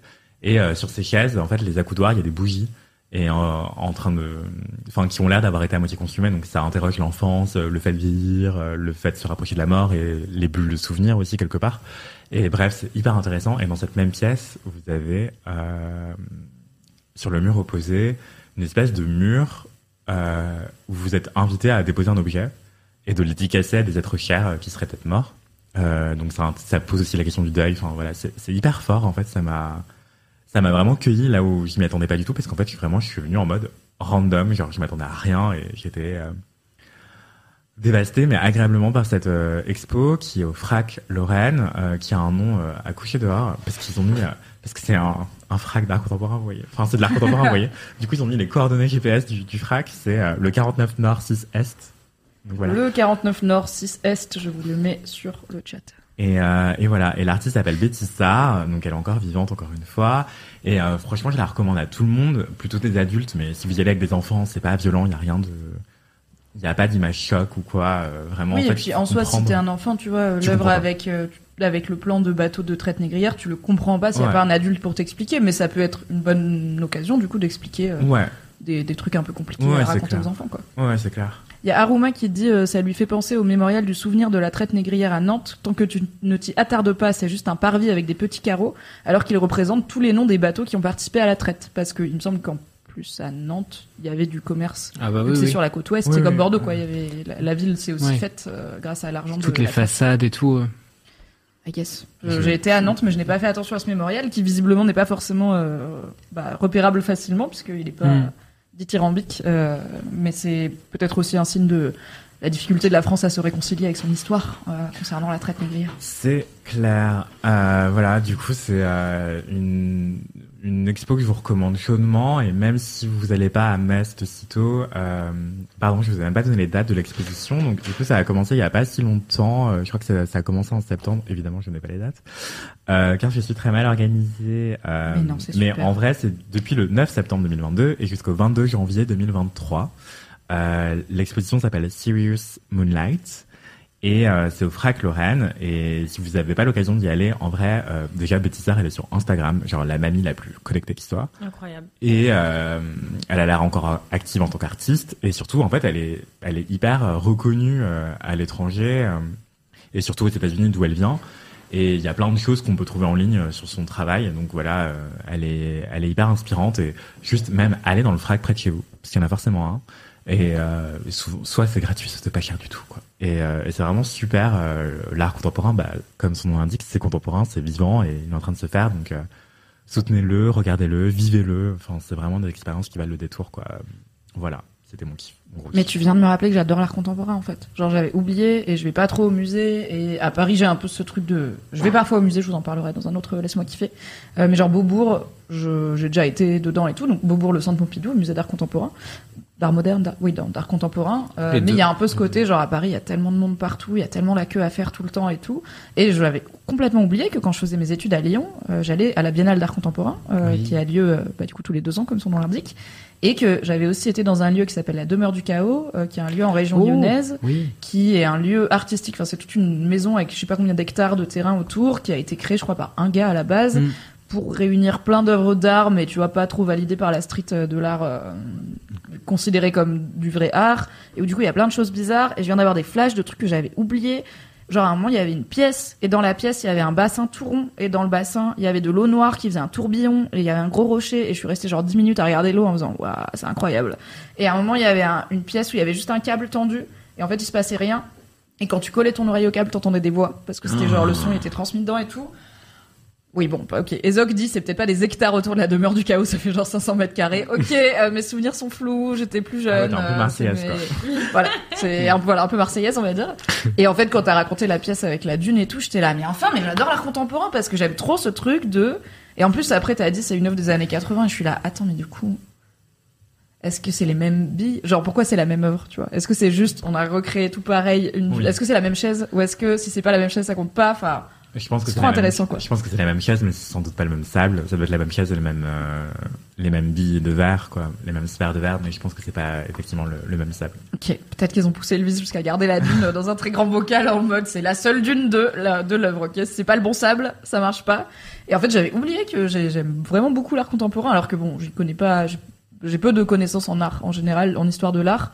Et bah généralement, je vais plutôt vers des œuvres qui sont un peu du coup accessibles parce que et sur- surtout dans les musées où il y a pas trop de de guides ou alors t'as juste un truc qui dit le nom du tableau et t'es là d'accord. Ok bah j'en sais pas beaucoup plus. Donc à part dire c'est joli ou c'est pas joli ou ça me parle ou ça me parle pas euh, je sais pas. Hmm. mais l'art contemporain c'est trop bien parce qu'il y a enfin je trouve il y a pas besoin d'expliquer tu vois. C'est genre oui tu peux expliquer toute plein de parties d'une œuvre et notamment quand elle fait référence à des trucs euh, bien sûr de l'histoire et tout. Mais en vrai tu vois ce rond avec de l'eau dedans là qui tournait je sais pas pourquoi ça m'a parlé mais j'étais juste en mode c'est ça l'art putain donc je pense que grâce à ton kiff je vais peut-être pas aller jusqu'au frac euh, de Lorraine, mais euh, quoique peut-être écoute c'est pas si loin. Et ça a l'air très bien cette expo. Euh, mais je vais peut-être Mm. me remettre à aller voir des trucs d'art contemporain. J'avais oublié que j'aimais bien. Ouais, mais c'est c'est génial. euh, Enfin, d'y aller, effectivement. En fait, je pense qu'il y a peut-être moins de pression aussi de se dire, ah oui, il faut que je comprenne, il faut que je saisisse, parce que c'est une référence qui est reconnue historiquement. Oui. Et là, comme c'est de l'art qui est, qui est pas tant commenté que ça, euh, et ben en fait, on se sent peut-être plus libre d'interprétation et de se dire, bah j'y vais pour l'expérimenter, pour le vivre et pas pour le comprendre, le théoriser ou, Ouais, ou, euh, enfin me sentir euh, cultivé en, en le vivant, quoi, en le regardant, quoi.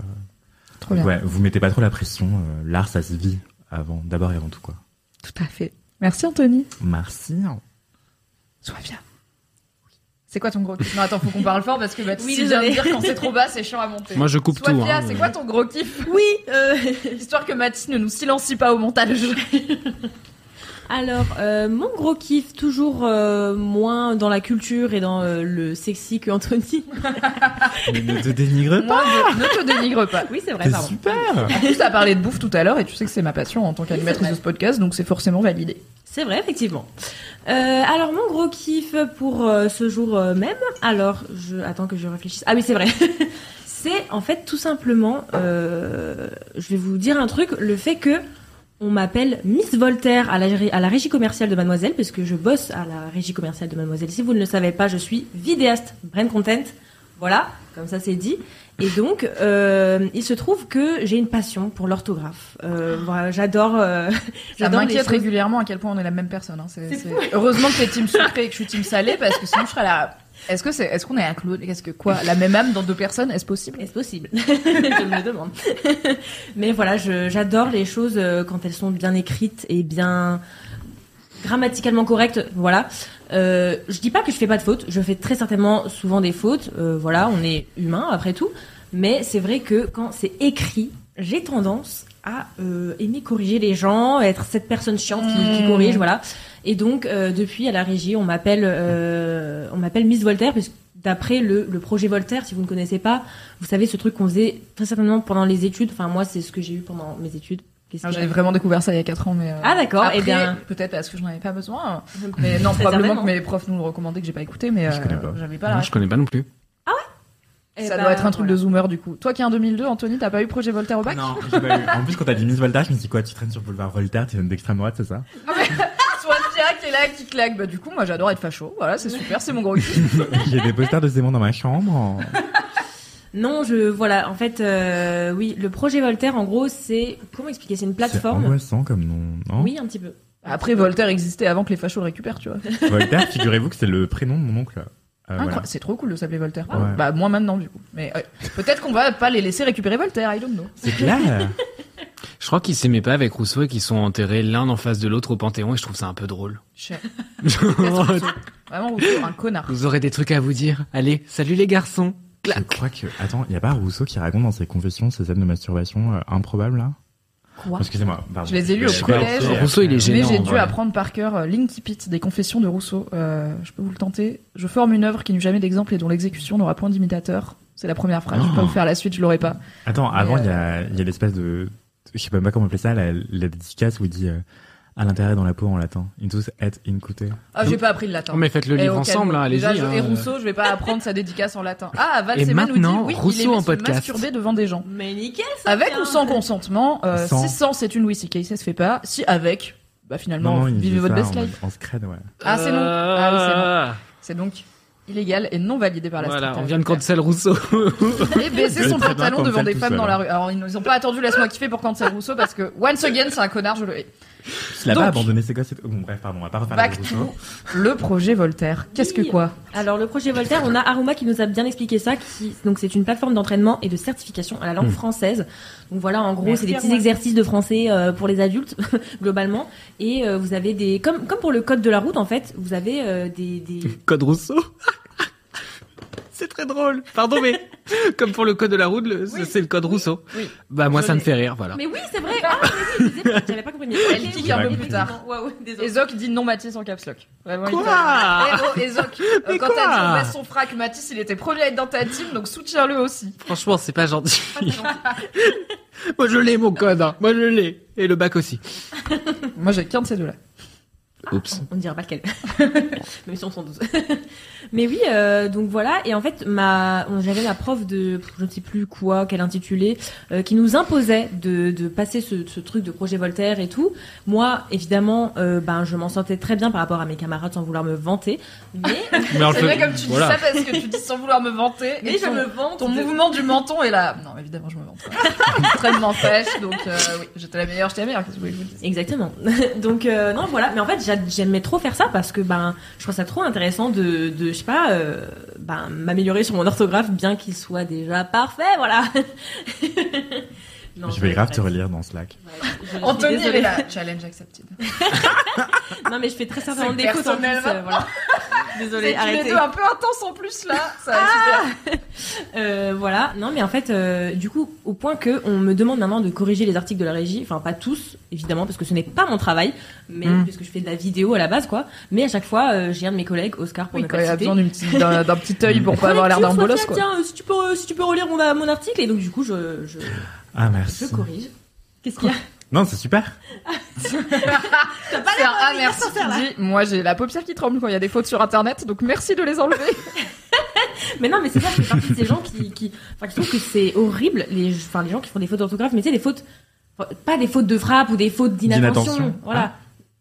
Non. Non, toi, tu trouves les fautes graves quand elles sont pires que d'inattention? Ben, en fait, je sais pas, ça dépend. Des fois, il Est-ce que des- c'est quand t'as l'impression que les gens ont pas fait d'efforts? Que ça Oui. t'énerve? Genre les gens qui disent j'ai mangé ER ou t'es là, je sais pas, on devrait le ça. savoir J'ai mangé ER, c'est non. C'est non. Il faut arrêter ça.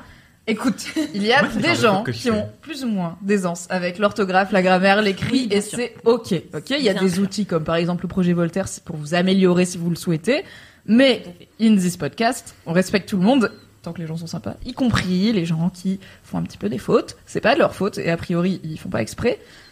Je sais qu'il y a des gens que ça, moi franchement ça me stresse pas. Alors je suis rentrée chez moi dans secrétaire de rédac, vraiment j'ai été embauchée parce que j'étais bonne en orthographe et en grammaire, mais je suis pas stressée par les gens qui font des fautes. Je suis juste en mode ok. Mais j'en préf, c'est les gens qui orthographient des mots vraiment pas bien ou euh, qui genre qui écrivent solilès en un mot. Je suis là, c'est incroyable comme néologisme, tu vois, parce que solilès c'est saut tiré li L apostrophe i tiré parce que c'est le saut qui le laisse. C'est une pièce du poulet qui est un peu cachée mais qui est super bonne et c'est quand t'es bête tu le tu l'oublies. Dans Le quelle langue on parle là Mais oui, c'est. C'est du français. Bah, pareil, je Euh, pas. Merci. est-ce qu'il a, là, Sûrement parce qu'on est les des gens qui écrivent les choses de façon genre surprenante ou vraiment à côté de la plaque ou les genre les gens qui ma pote Soraya que j'embrasse euh, qui pensaient que c'était découvrir le poteau rose et non pas le pot Ça, au c'est rose. incroyable. Je sais pas, je trouve ça marrant. Oui, le poteau rose, c'est très par les- rigolo. Par les fautes, mais je vous vois là tous les deux, vous êtes un peu genre. Non, mais euh, je suis, je suis pas vénère par les fautes, et justement, à, à mesure que je grandis, maintenant que j'ai 20 ans, il y avait pas de blague là-dedans. J'adore ce running gag. Je m'a- je m'apaise totalement, en fait, vis-à-vis des fautes. Euh, Quoi, j'ai jamais été un grammaire nazi, mais j'adore corriger, j'avoue. Euh, je, je suis un prof refoulé, mais euh, mais mais ouais non, je suis je suis pas du tout en train de juger les gens euh, par rapport à leurs fautes. Je vais les corriger. Et justement, c'est ça- c'est peut-être ça aussi mon problème, c'est que du coup, je corrige, même quand on me demande pas, parfois on me demande des relectures de sens, et je corrige les fautes au passage. bah, j'ai envie de dire si tu les vois autant les dire. Tu bah vois. ouais, Après, c'est ce que je me dis. Ouais. Moi, je sais qu'il y avait beaucoup de, enfin, il y avait les gens qui avaient un peu. Du coup, quand j'étais secrétaire de rédac, mon métier c'était de corriger les articles, et euh, j'avais plutôt des requêtes de, en fait, est-ce que tu peux m'expliquer la faute plutôt que juste la Ouais, corriger oui. et du coup je vais la refaire la parce que j'ai pas compris le système qui fait que c'est une faute ou pas quoi. Mais le français c'est une langue tellement bâtarde que. Oui. Des- Mais en plus, par contre, moi, mon problème, c'est que j'ai pas la règle. Genre vraiment, je sais pas pourquoi ça s'écrit comme ça. Je le sais parce que je l'ai beaucoup vu et que mon cerveau, quand je l'écris différemment, il est là. Non, non, c'est pas bien. Oui. Mais je suis incapable, genre je sais pas vraiment ce que c'est qu'un COI ou un COD par exemple. Je suis vraiment nulle dans J'adore. la pratique Ah, pratique. ça. du français. On est les pires Mais je sais que des fois ça se met fait 12 avant ou après, je sais pas quoi. Genre je sais quand je vois la phrase que c'est pas bon, tu Ouais, vois. Mais alors expliquer comment, je sais pas. Du coup, bah j'ai utilisé le projet Voltaire et j'ai appris des règles d'orthographe et de grammaire, pas pour moi parce que je les avais en tête. Enfin, j'avais le résultat en tête, mais pour pouvoir les expliquer à des gens où j'étais là. Bah, je sais pas, tu mets un T parce que si tu mets pas de T, le mot il est bizarre, non? C'est- Ça se sait qu'il faut mettre un T. va dire ça à quelqu'un qui n'a pas mis de T, il va dire vraiment, vrai. bah non, si je l'avais su, je l'aurais mis, donc ça ne m'aide pas. Mais je pense que tu savais pas les règles, enfin pour comment Mm. les règles s'expliquaient parce que je, je pense que t'es quelqu'un qui lit beaucoup. Oui, j'ai une Voilà. mémoire visuelle et je lis beaucoup, Exactement. donc c'est comme ça que je suis bonne en orthographe, c'est que j'ai vu les mots écrits euh, correctement, a priori. Voilà, c'est ça. Et ben pareil que toi. Et moi, je sais que si je suis bonne en orthographe aujourd'hui, c'est très probablement parce que ma mère, quand j'étais plus jeune, même si je l'embrasse et que je l'adore, hein, évidemment, me forçait à lire beaucoup et me faisait des dictées de ouf. Ça Des m'a pas. dictées. Ah oui, oui, ah oui, oui, vraiment. j'ai- Waouh. Ah, mais mon des daron, il nous faisait des dictées aussi, Voilà. et du coup, il nous a... bah, Après, c'était Ah, sympa. Voilà, Team que- Zinzin aussi, ça s'explique tout ça. Attends, parce qu'après, je vais te parler des Dicodores, mon gars. Euh, mon daron, il nous inventait des dictées où, du coup, il nous mettait en scène en mode, euh, parce que donc avec mes deux sœurs, et c'était- c'était genre des dictées où l'histoire c'était, euh, on rencontre les Spice Girls et on va faire une aventure c'est et tout, cool. donc c'est fun, tu vois. C'était pas des dictées genre, euh, forcément, euh, Jean-Jacques Rousseau, quoi. Maître Ah ouais, non, parce que moi, sur ma mère, vraiment, elle, euh, Pardon. T'inquiète. Ma mère, vraiment, elle prenait des livres qui existent, quoi, et elle, elle prenait un, un moment au hasard. Et elle, me- elle me faisait la dictée. Et je me rappelle que même, des fois, il y avait des copines qui venaient manger à la maison. Et puis l'après, elle nous faisait, allez, petite dictée. Et puis moi, j'étais là, non, maman, enfin, enfin, non, ça ne se fait pas, quoi. Mais bah, après, j'avais 10 ans, donc je me rendais pas compte que c'était pas normal de faire ça. oui, tu fais pas faire des devoirs aux gamins des autres gens, a priori, sauf Voilà, ceux qui l'ont demandé c'est ça. expressément, quoi. Vous savez, quand on fait des maths avec son père ou sa mère et puis qu'il y a la larme qui coule comme ça, voilà. Et bah, ça, c'était les enfants des autres chez moi. ah, merde, vraiment. Adorable. Ah non, c'est horrible. C'est terrible, vraiment. En fait, je m'en rends compte avec mon regard d'adulte et avec du recul maintenant que c'était terrible de faire subir ça à des enfants. Mais euh, moi, ça va, j'ai, je suis ressortie avec ce traumatisme de, d'avoir le red flag, d'être euh, trigger par les gens qui, qui écrivent mal. Donc c'est un peu terrible. Et je pense Mais aussi utile professionnellement. C'est vrai, utile professionnellement, mais du coup, c'est vrai que j'ai un peu ce red flag de me dire. Enfin, je, peux, je pourrais jamais être en couple, par exemple, avec quelqu'un qui fait des grosses fautes d'ortho- fa- fautes d'orthographe tout le temps, ou euh, Ouais, c'est un turn off. Ouais, c'est un turn off de ouf. Enfin, je suis désolée, c'est et Bichette, c'est pas de votre faute sûrement, genre. Mais Non mais oui, c'est vrai, c'est pas de votre faute et c'est pas contre vous, mais oui, c'est pas de du tout contre vous, compatibilité, mais, tu vois. mais c'est vrai que moi, c'est un truc avec lequel j'ai du mal, des petites fautes. Vas-y, bon, ça, ça arrive, ça arrive. Bah, justement, mais oui. euh, en, Mais, grand, en grandissant, ouais, je, trouve, enfin, parfois ça procède de classisme en fait, parce que c'est Oui. aussi un privilège que de pouvoir euh. Corriger ce genre de fautes ou ne pas les faire en fait. Oui, Euh, et sur le chat, il y a Isaac qui rappelait, rappelle, la grammaire française a volontairement été Hmm. compliquée par les élites pour gatekeep l'écriture, donc, euh, Ouais, donc ouais. réduire l'accès euh, du Ah. peuple euh, à l'écriture et à la lecture. Quoi. Et c'est encore actif avec euh, l'Académie fucking française euh, qui, dès qu'ils ont les moyens de casser les pieds de tout le monde... Enfin, il y a, il y a toujours ce débat en linguistique avec euh, l'usage qui devient la règle. C'est-à-dire le fait que, en fait, si les gens ils commencent... Enfin, si les gens ils disent tous le Covid, en fait, vous pouvez nous casser les pieds en nous disant euh, Ah non, c'est la Covid selon euh, Dieu, je sais pas, Ouais, quelqu'un. non, mais c'est purement consultatif. L'Académie française n'a pas valeur d'autorité. Ouais, encore heureux. effectivement, Oui, L'usage bah, domine la- Demander l'avis dictionnaires vieux crouton, basent c'est bon, merci, on marche sur l'usage, euh, mais Oui, on voit bah, quand il y a des réformes de simplification de l'orthographe qu'il y a, mais pour le coup pas que l'Académie française, mais que tout le monde a tendance à dire non, jamais je n'écrirai oignon sans le G. Je suis là, peut-être qu'on s'en fout, peut-être la langue elle évolue et c'est cool. Alors moi ça me fait bizarre si je vois oignon écrit O-N-I-N, mais en O-N-I-O-N. Mais en vrai, on a le droit, entre guillemets, c'est plus une faute. Oui. Et en fait, si tout le monde se met à l'écrire comme ça, enfin, peut-être qu'aussi, euh, ce G n'a rien à foutre là, tu vois, et que ça bloque des gens. Mais en même temps, j'aime bien le fait que le français soit une langue riche et complexe et tout ça, euh, par rapport à d'autres qui sont plus simples. Donc je suis là, hmm, faites Et- comme vous voulez, on finira par faire tous pareil. Et surtout, le fait même qu'on commence à réfléchir à comment orthographier différemment un, différemment un mot, c'est ce qui définit littéralement une langue vivante, en fait. Si elle était Mm. complètement figée, elle serait morte. Exactement. Donc, euh, voilà, faites des fautes. Non, je rigole. Euh, non, mais c'est trop cool. euh. Mais ouais, du coup, moi, ça me turn off pas. Justement, limite, je trouve ça Ah ouais. mignon. Mais sans apitoiement ou condescendance, vraiment. Ils sont ça... genre, oh, il est un peu crétin. C'est Ouais, non, c'est pas ça. ouais. Je me dis, ouais, bon, on n'est pas pareil à ce niveau-là et c'est cool. Enfin, c'est ok, tu vois. Enfin, Ok. Bah, et peut-être je que. trouve ça assez euh, créatif, même, sur les fautes, parfois. Créatif. Mais un peu comme toi. Ah ouais, c'est ça, des fois, t'es là. Putain, c'est limite, ça devrait être la bonne orthographe, c'est hyper inventif. Mais en fait, je, je pense que peut-être en grandissant, quand j'aurai genre 20 ans aussi, euh, j'aurai aussi ce truc-là. C'est dans combien d'années tes 20 ans pour qu'on voit, euh, selon la chronologie, c'est dans- laisse-moi kiffer D'après. Trois mois dans- Non, 6 ans à peu près Ok, bah on a de la marge, on a vraiment Si des, stagiaires de ton- troisième dans Laisse-moi kiffer, c'est surprenant. Donc, euh, je conclus ce rebondissement sur ton kiff avec une, ce qui est probablement à la fois une vie de bolos et une anecdote de star. Quand j'étais au collège, j'ai participé au Dicodor, qui est un concours de dictée euh, national, euh, car j'avais peu d'amis, mais beaucoup de compétences en orthographe. Et du coup, j'ai fait deux années de suite les Dicodor, j'étais championne régionale. Euh, je me suis qualif, et après j'ai arrêté au régional. Wow. Donc t'as le local, départemental, régional, national, et euh, donc c'est animé par, créé et animé par Feu Bernard Pivot. euh, qui était un grand, bah, je sais pas, auteur et penseur euh, de la langue française. Entre autres euh, trucs plus problématiques, il me semble que Bernard Pivot est bof bof. Mais bon, déjà à l'époque, il avait 120 ans. Et du coup, mon anecdote de star, c'est que j'ai rencontré Bernard Pivot en participant à sa dictée euh, du, niveau régional des Dicodors à Lyon. Donc, genre, on était à l'hôtel de ville, c'était des dorures partout, et que des petits boutonneux de 13 ans qui ont pas d'amis et qui font des dictées, quoi. Vraiment lunaire, mais ça existait à l'époque. Chacun ses dimanches. Et tu gagnais quoi, mon gars? Un fucking dictionnaire. Franchement, c'est Ah, que les lots nuls de questions pour un champion.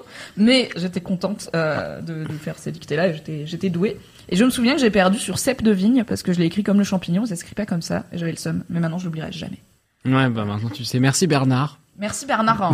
Un point pivot dans ta Et vie. sachez que sur le chat, du coup, suite à cette discussion, il y a une personne qui vient de trouver une autre personne chaude pour euh, corriger son mémoire. Alors que donc, Oh. Oupal a un mémoire de 70 pages à faire relire la semaine pro et euh, est dyslexique. C'est un euh, network sur. Twitch, incroyable. D'ailleurs, Oupal demande est-ce que le projet Voltaire ça marche pour les personnes dyslexiques? Alors moi je ne sais pas. C'est une bonne question. Ou dysorthographique aussi.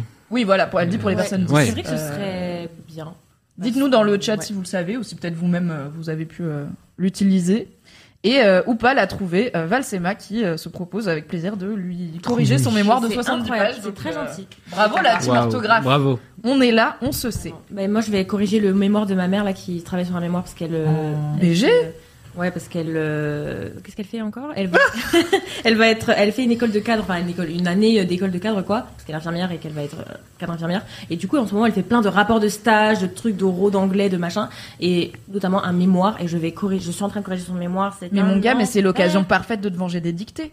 Ah, Tu lui fais, tu lui Bah, soulignes en rouge. c'est grâce à elle, Vraiment, tu sais, t'es là en La mode ah bon, on a Tu le besoin d'une recopiera correction 100 maintenant. Eh ben ok. C'est ça. Tu lui dictes son mémoire pour qu'elle retape. Question parenthèse parce qu'on on est sur Twitch et qu'on fait ça, Oui. parce que j'ai décidé. Euh, c'est quoi la pire chose qu'on ait écrit sur votre copie en rouge euh, qu'un prof ait pu écrire sur une copie à vous? Je sais pas si vous avez un souvenir. J'étais une très bonne élève, encore une fois. j'étais un mais très j'ai bon élève, souvenir de Mais j'ai fait une prépa. Ah oui, non, mais moi j'ai pas fait ça. Ma mère elle voulait que je fasse prépa. Je dis bah moi je veux vivre, donc je vais pas faire ça. ouais. Ouais. Vous, vous avez des souvenirs ou pas vous? Je crois pas avoir de souvenir, mais moi j'aimais pas quand on écrivait Oh C'est le pire Ah, le commentaire. O. Ah, c'est avec un souligné avec un point d'exclamation. Genre choc. Ça Ouais, c'est voilà, énervant. Oh en mode. Mais t'as créé la surprise, teubé, tu genre. vois. Ouais, voilà, c'est ça. Enfin, moi vraiment, c'est ça me. Je suis désolée, ne faites pas ça aux enfants si vous êtes professeur. Voilà. Don't owe me, ok Donc, oh, mais, Parce que toi t'as une appréciation traumatique. Ouais. C'était quoi C'était une de mes premières copies euh, quand je préparais des concours. euh, je crois que j'étais encore en terminale pour le coup et je préparais des, des concours que j'ai pas eu à ce moment-là d'ailleurs. Et euh, j'avais eu sur ma disserte de 8 ou 9 pages, trois pages qui étaient barrées et c'était juste marqué remplissage à gauche dans la marge. Oh. C'est tout ce qui était écrit. Dur. Et après le, le commentaire final de la copie euh, m'avait vraiment euh, mis en PLS sur trois jours. J'étais en mode je suis, une merde, ça sert à rien que je fasse ça de toute façon. euh.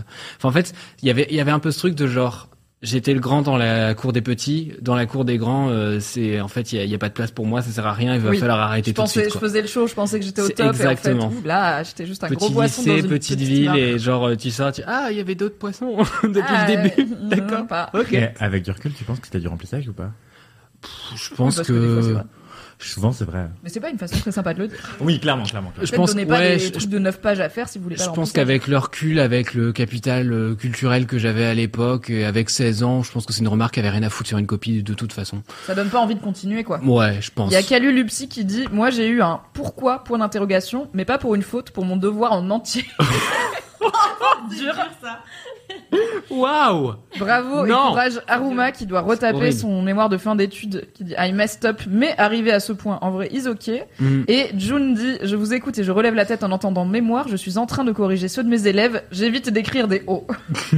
Merci. Merci. pour elle et pour eux. plaisir. C'est très gentil. Mais depuis qu'il y avait Des hauts et des bas. 15-16 ans, je corrige les copies de ma mère, qui est prof de biotechnologie, bref. Et euh, mais en fait, j'avoue que je faisais grave des remarques à ça parce que je me branchais de mes propres profs sur les élèves de ma mère. Enfin, ça n'avait aucun sens. Et eux, ils croient que c'est ta mère, ils savent pas que c'est Anthony Ouais. derrière qui est là en mode J'ai des comptes à régler et ça va tomber sur toi, Mathieu. Mais ça arrive tellement en prépa. Genre, il y a, il y a un nombre de profs qui sont saoulés et qui en mode, de toute façon, on m'a traité comme ça et c'est comme ça. Et t'es en mode, bah, en fait, non, maintenant que tu es à la tête du système, peut-être change Ne le système. pas les erreurs. Système, euh, Bah, je suis désolé, t'as un micro-pouvoir. Bah oui, en fait, t'as une autorité sur un pas élève. écrire. T'as littéralement Voilà. le pouvoir de faire euh, trois suicides par année dans une classe de prépa. Je suis désolé, t'as une responsabilité parce que t'es une figure d'autorité. Enfin, genre, c'est vrai. prépa. Ah, mais c'est hyper dur la prépa. Moi, j'ai une, une amie Non, qui mais est il y a- partie en c'est hyper dépression dur et et il y a trois personnes qui sont suicidées, tu vois. Non, mais pas, pas dans ma promo, dans la promo euh, typiquement de Camille à laquelle je pense qu'il m'avait raconté. Parce que en fait, moi, ma prépa, je l'ai très bien vécue, mais c'est parce que c'était une prépa euh, qui était déjà beaucoup moins élitiste, qui était en, euh, qui était à Rouen, donc il y avait rien de, c'était pas le face Prestige. quoi. Ouais, il y avait pas de prestige, euh, ça, ça te faisait pas rentrer à l'ENS ou quoi. Et en plus, c'était coupé. euh, Enfin, le, le cursus c'était un bicursus avec une euh, L1 de sociaux. Donc il y avait un côté où genre t'arrivais, il y avait la team Sarwell, voilà.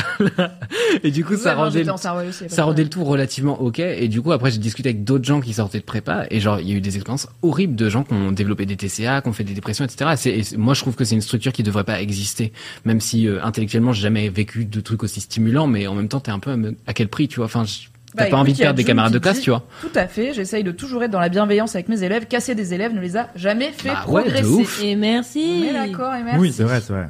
Faut, faut être pédagogique en fait. Enfin, faut être Mmh. pédagogique. C'est un clairement peu le boulot de d'enseigner quoi.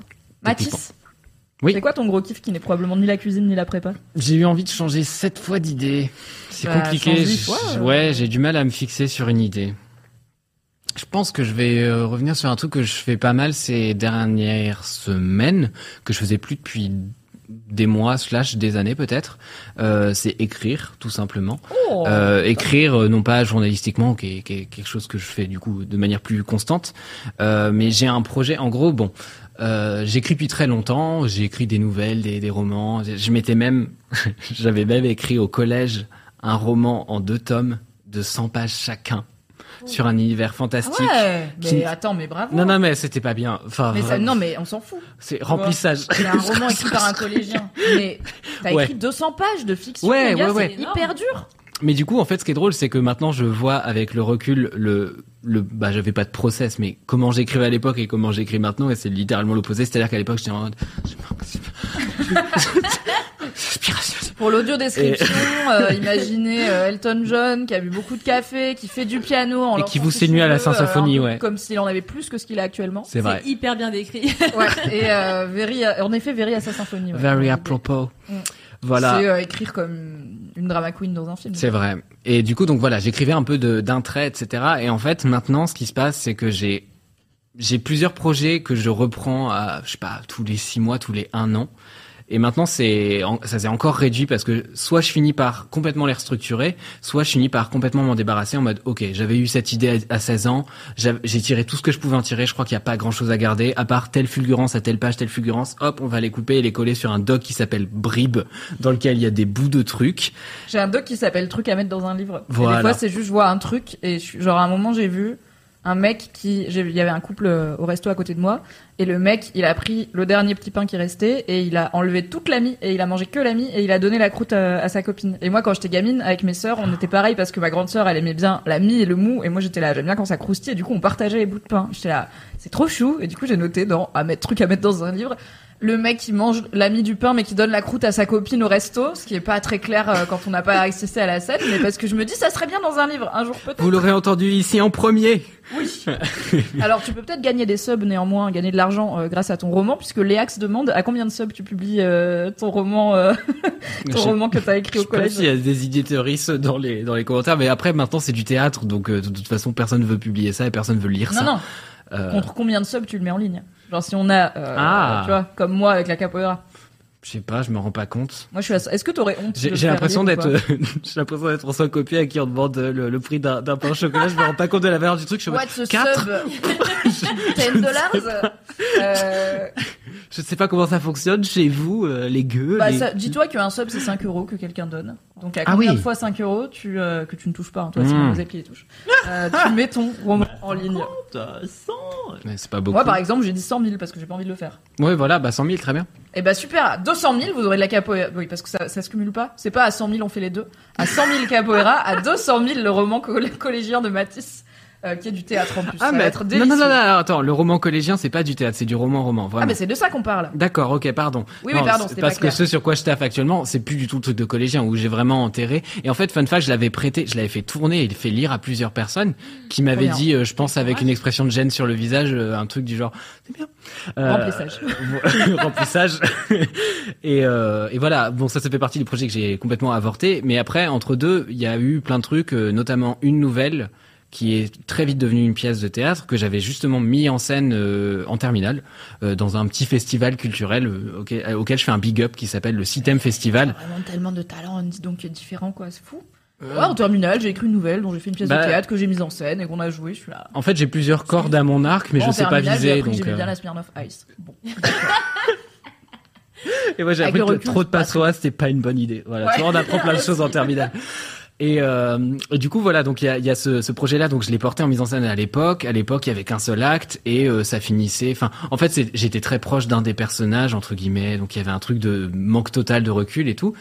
Euh, je crois six mois après, donc un peu après mes concours de prépa, je crois, je l'ai rebossé le truc et j'étais en mode ok ça ça me plaît pas, on va tirer tel truc. Et en fait peu à peu tu tires des fils, tu reviens sur des trucs et moi c'est un travail constant. Genre vraiment il y a six mois qui se passent où je fais plus rien, où j'arrive à une certaine version du truc. Souvent j'en suis content au moment T. Parfois je l'ai même envoyé à des comités de lecture à l'époque parce que je voulais avoir des retours justement dessus. Euh, et puis les retours sont pas forcément tendres parce qu'en fait t'envoies un truc. Moi j'étais obsédé à ce moment-là à l'idée de publier avant 20 ans. Je sais pas pourquoi j'avais ce truc complètement débile, euh, complètement romanesque de je dois publier jeune machin et tout. Alors qu'en vrai, euh, enfin je suis extrêmement content qu'on ait que les gens à qui j'avais pu envoyer des trucs à l'époque n'aient pas publié. Genre ouais, Merci de m'avoir protégé d'envoyer ça dans le monde. bah ouais, quelqu'un te regarde avec insistance, il dit est-ce qu'il a lu la daube que j'ai sortie ou Oui, comme quand je pense au tatouage que je voulais me faire quand j'avais 17 ans. et que Voilà. je suis là, la loi existe pour Et une raison quand même. Cette Et raison, c'est Mimi n'a pas des ailes d'ange qui font tout son dos Ouais. tatoué dans le dos. Des fois, t'es en mode finalement le monde est pas trop mal fait. Et, euh, et donc voilà, bah, ce, ce projet-là, du coup, je l'avais abandonné à un bon moment parce que j'ai eu un espèce de moment un peu d'impasse. Et en voyant beaucoup de théâtre, en effet, j'avais un peu ce truc de oui, enfin, de toute, toute façon, ce que je fais, ça se mesure pas du tout à ce que j'ai pu aimer, à ce que j'ai pu voir, etc. Ou alors c'est trop dans l'imitation, ou alors euh, en essayant d'être dans l'opposition, en fait, je me, je me faisais des nœuds au cerveau tout seul. Mais ce que j'aime bien dans ce processus, c'est même pas le produit fini, c'est vraiment le, le processus d'écriture de comment je m'y remets. Et euh, là, typiquement, j'ai repris le truc un peu à, à vide, à blanc. Ce que je faisais d'habitude, du coup, c'était que je copiais mon Google Doc, je renommais avec euh, une nouvelle année, un nouveau mois, et à partir de là, je faisais les nouvelles modifs parce que j'avais envie de garder toutes les versions euh, du projet précédentes. Euh, j'ai pas trop envie de décrire le projet. Quand ce sera plus abouti, peut-être un jour. Mais euh, À là, 200 000 subs aussi, peut-être. 200 000. Allez, 3000, on sait plus. Euh, et donc, bah là, je suis parti dans un truc où je me suis dit, ok, quand je réécris mes trucs, je garde beaucoup de trucs que j'ai écrits par le passé. Je me demande si je repars à blanc, qu'est-ce qui reste de mon histoire, qu'est-ce que j'ai envie d'écrire aujourd'hui, qu'est-ce qui, qu'est-ce qui va revenir, est-ce qu'il y a des fulgurances qui vont revenir à l'identique? La quintessence bah, même de l'histoire que tu veux raconter, quelle est-elle? Bah, je- Ça, c'est une bonne question, en vrai. bah, en fait, je, Je te demande pas d'y ouais, répondre, hein, j'ai bien compris non, mais je sais que je vais, que je, qu'il y a des trucs qui reviennent à chaque fois, et je sais qu'il y a même des phrases que j'écris mot pour mot, pareil, en n'ayant pas forcément les phrases. Oui, c'est quand tu refais tes gifs. Faudrait mettre les, anecdotes et les superposer les épisodes Non, ce serait probablement humiliant car vraiment je me rends compte. Bah après ça veut dire tu vois, une fois que j'ai trouvé un bon storytelling, je le garde quoi. Mais oui, c'est ça. Et puis tu dis, euh, il y, a, il y a une phrase en fait, elle marche dans un certain ordre. Et puis je pense que j'ai ma façon d'écrire, j'ai mes références, etc. Et il y a des trucs qui ne bougent pas. Et genre si j'écris tel truc, je sais comment je vais finir ma phrase. Et des fois, je, je réécris le truc, je compare avec le document, je me dis, oh putain, je me connais bien quand même. Et Oh Mathis, oh, cher Mathis, bien joué, merci Mathis.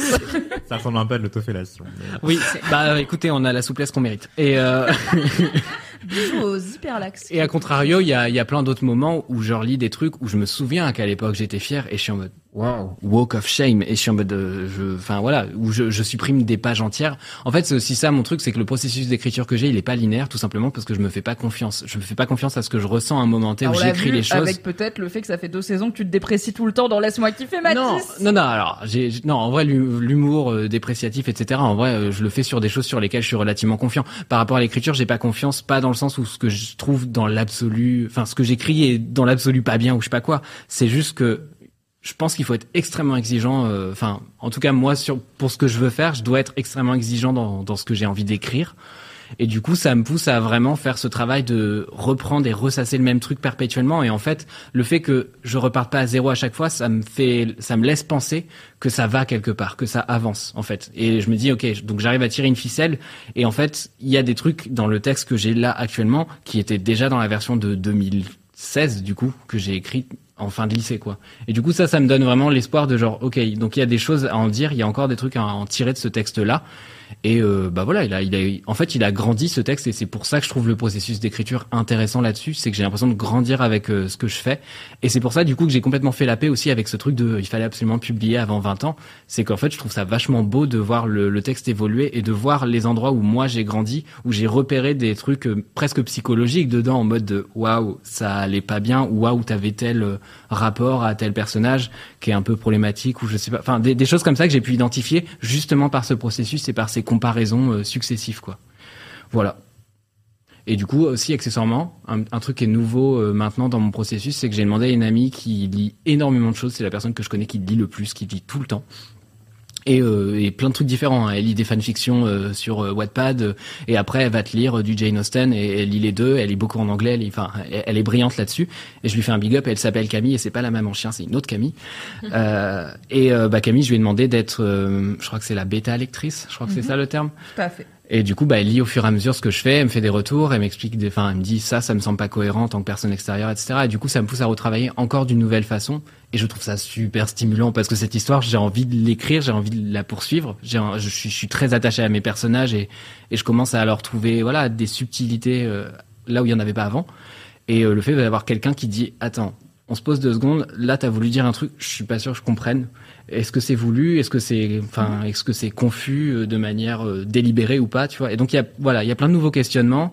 Et je trouve ça chouette de, bah, de commencer à comprendre comment je travaille en fait là-dessus et de comprendre que c'est pas du tout les mêmes process. Euh, Bon, vous en aviez déjà parlé, mais euh, dans un autre épisode, mais euh, c'est pas les mêmes processe que sur une écriture de mémoire ou sur une Mm. écriture de d'un article ou ou, ou Bah, même des même des épisodes de dramatis. Hein. Ouais, bah les, les épisodes de dramatis, je, je suis extrêmement libre dans mon écriture. Il y a de la réécriture, mais c'est beaucoup du je sors de la salle et je suis comme ça comme un gros zinzin en sortant du théâtre. Si vous me croisez euh, pour une, une pièce où je, vais- je vais écrire un épisode de dramatis dessus, bah je, je sors, je suis comme ça et je et je, je, je, je trouve des formulations que je vais souvent garder après parce qu'il faut que ça sorte vite, etc. Et du coup, il y a beaucoup de blagues et tout, mais c'est pas du tout le même recherche que que sur euh, du théâtre typiquement. Voilà. J'ai deux questions. Oui, Est-ce que tu sais comment ça finit ton histoire? Euh, oui, je sais où je vais. Ouais. Est-ce que tu le savais dès le début ou pas? À la fin, c'est le truc qui a le plus changé. Ok. Ouais. Ça me fascine. Je trouve ça dingue, tu vois. C'est, euh, il y a une, une longue saga de Stephen King qui s'appelle La Tour sombre qui a été publiée sur euh, plus d'une décennie, euh, qui fait sept tomes. Et euh, à un moment, et parfois il y avait des années entières euh, sans nouveau tome. Et à un moment, il y a une meuf qui allait mourir d'un cancer qui a écrit à Stephen King pour dire bah je vais mourir bientôt. Mais est-ce que vous pouvez juste me dire la fin? Et promis, genre promis, je le dis à personne. Genre, je veux juste savoir Mhm. la fin. Et il était là. J'aimerais bien, mais je sais pas comment ça finit. J'étais là. Attends, mais Ah mon ouais, gars, non, je ferais pas ça. Parce que du coup, Stephen King, la métaphore qu'il utilise, non, la métaphore que George R. R. Martin utilise, c'est qu'il y a des auteurs jardiniers et des auteurs architectes. Les auteurs architectes, ils ont leur plan et ils remplissent le, le plan. Je suis Les auteurs personne. jardiniers, ils plantent des graines et ils savent pas ce qui va pousser. Et du Mm. coup, des fois, ils suis savent pas la fin. Donc toi, t'es architecte. Mais des je- fois, la je suis fin, change. architecte. mais tu- Non, mais c'est- intéressant, tu vois. Moi, je, je comprenais littéralement pas. J'étais là, je vois pas comment tu peux écrire un truc et tu sais pas comment il finit. Et oui. Ouais. Et maintenant, j'écris un suis- truc et je suis là, je sais pas comment ça Je finit. suis Donc, jardinière. quoi Ah ouais Je suis hyper jardinière. bah du coup, j'ai appris que moi aussi, je savais pas. Mais je suis là, ok, vraiment, je sais pas où ça va, mais ok.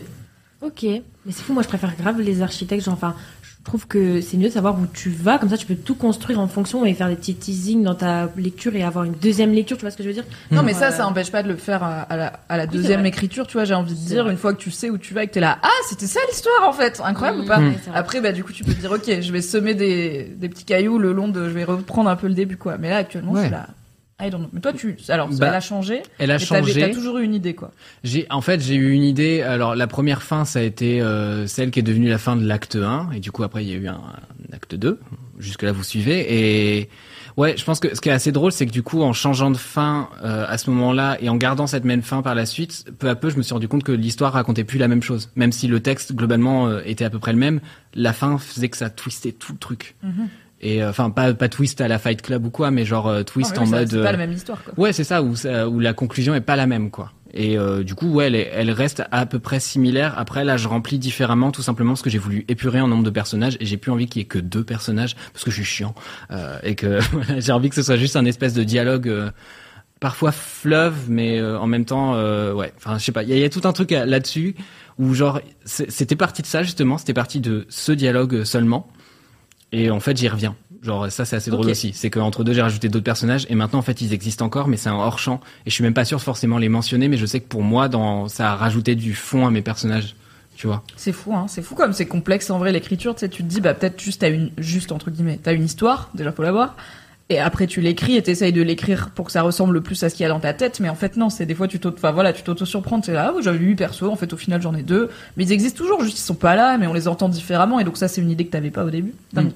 Ma deuxième question c'est, est-ce que tu t'imagines publier, ce- genre imagine quelqu'un voudrait publier ce truc. Est-ce que tu serais à l'aise de le publier Pardon, ce ce que t'es en train de Mon Euh, œuvre, tu veux dire Bah, à la Ma fin, c'est un Google création. Doc, tu vois, euh, c'est pas grave. Je, Oui, moi, je suis Go- pas non, attaché à l'objet de livre, Non, mais moi machin. non plus, c'est ce truc. Oui. vois. Le truc que j'écris, c'est le truc que j'écris, tu vois. Et euh, mais parce que aussi, je sais pas la forme qu'il va avoir à la fin. Bref.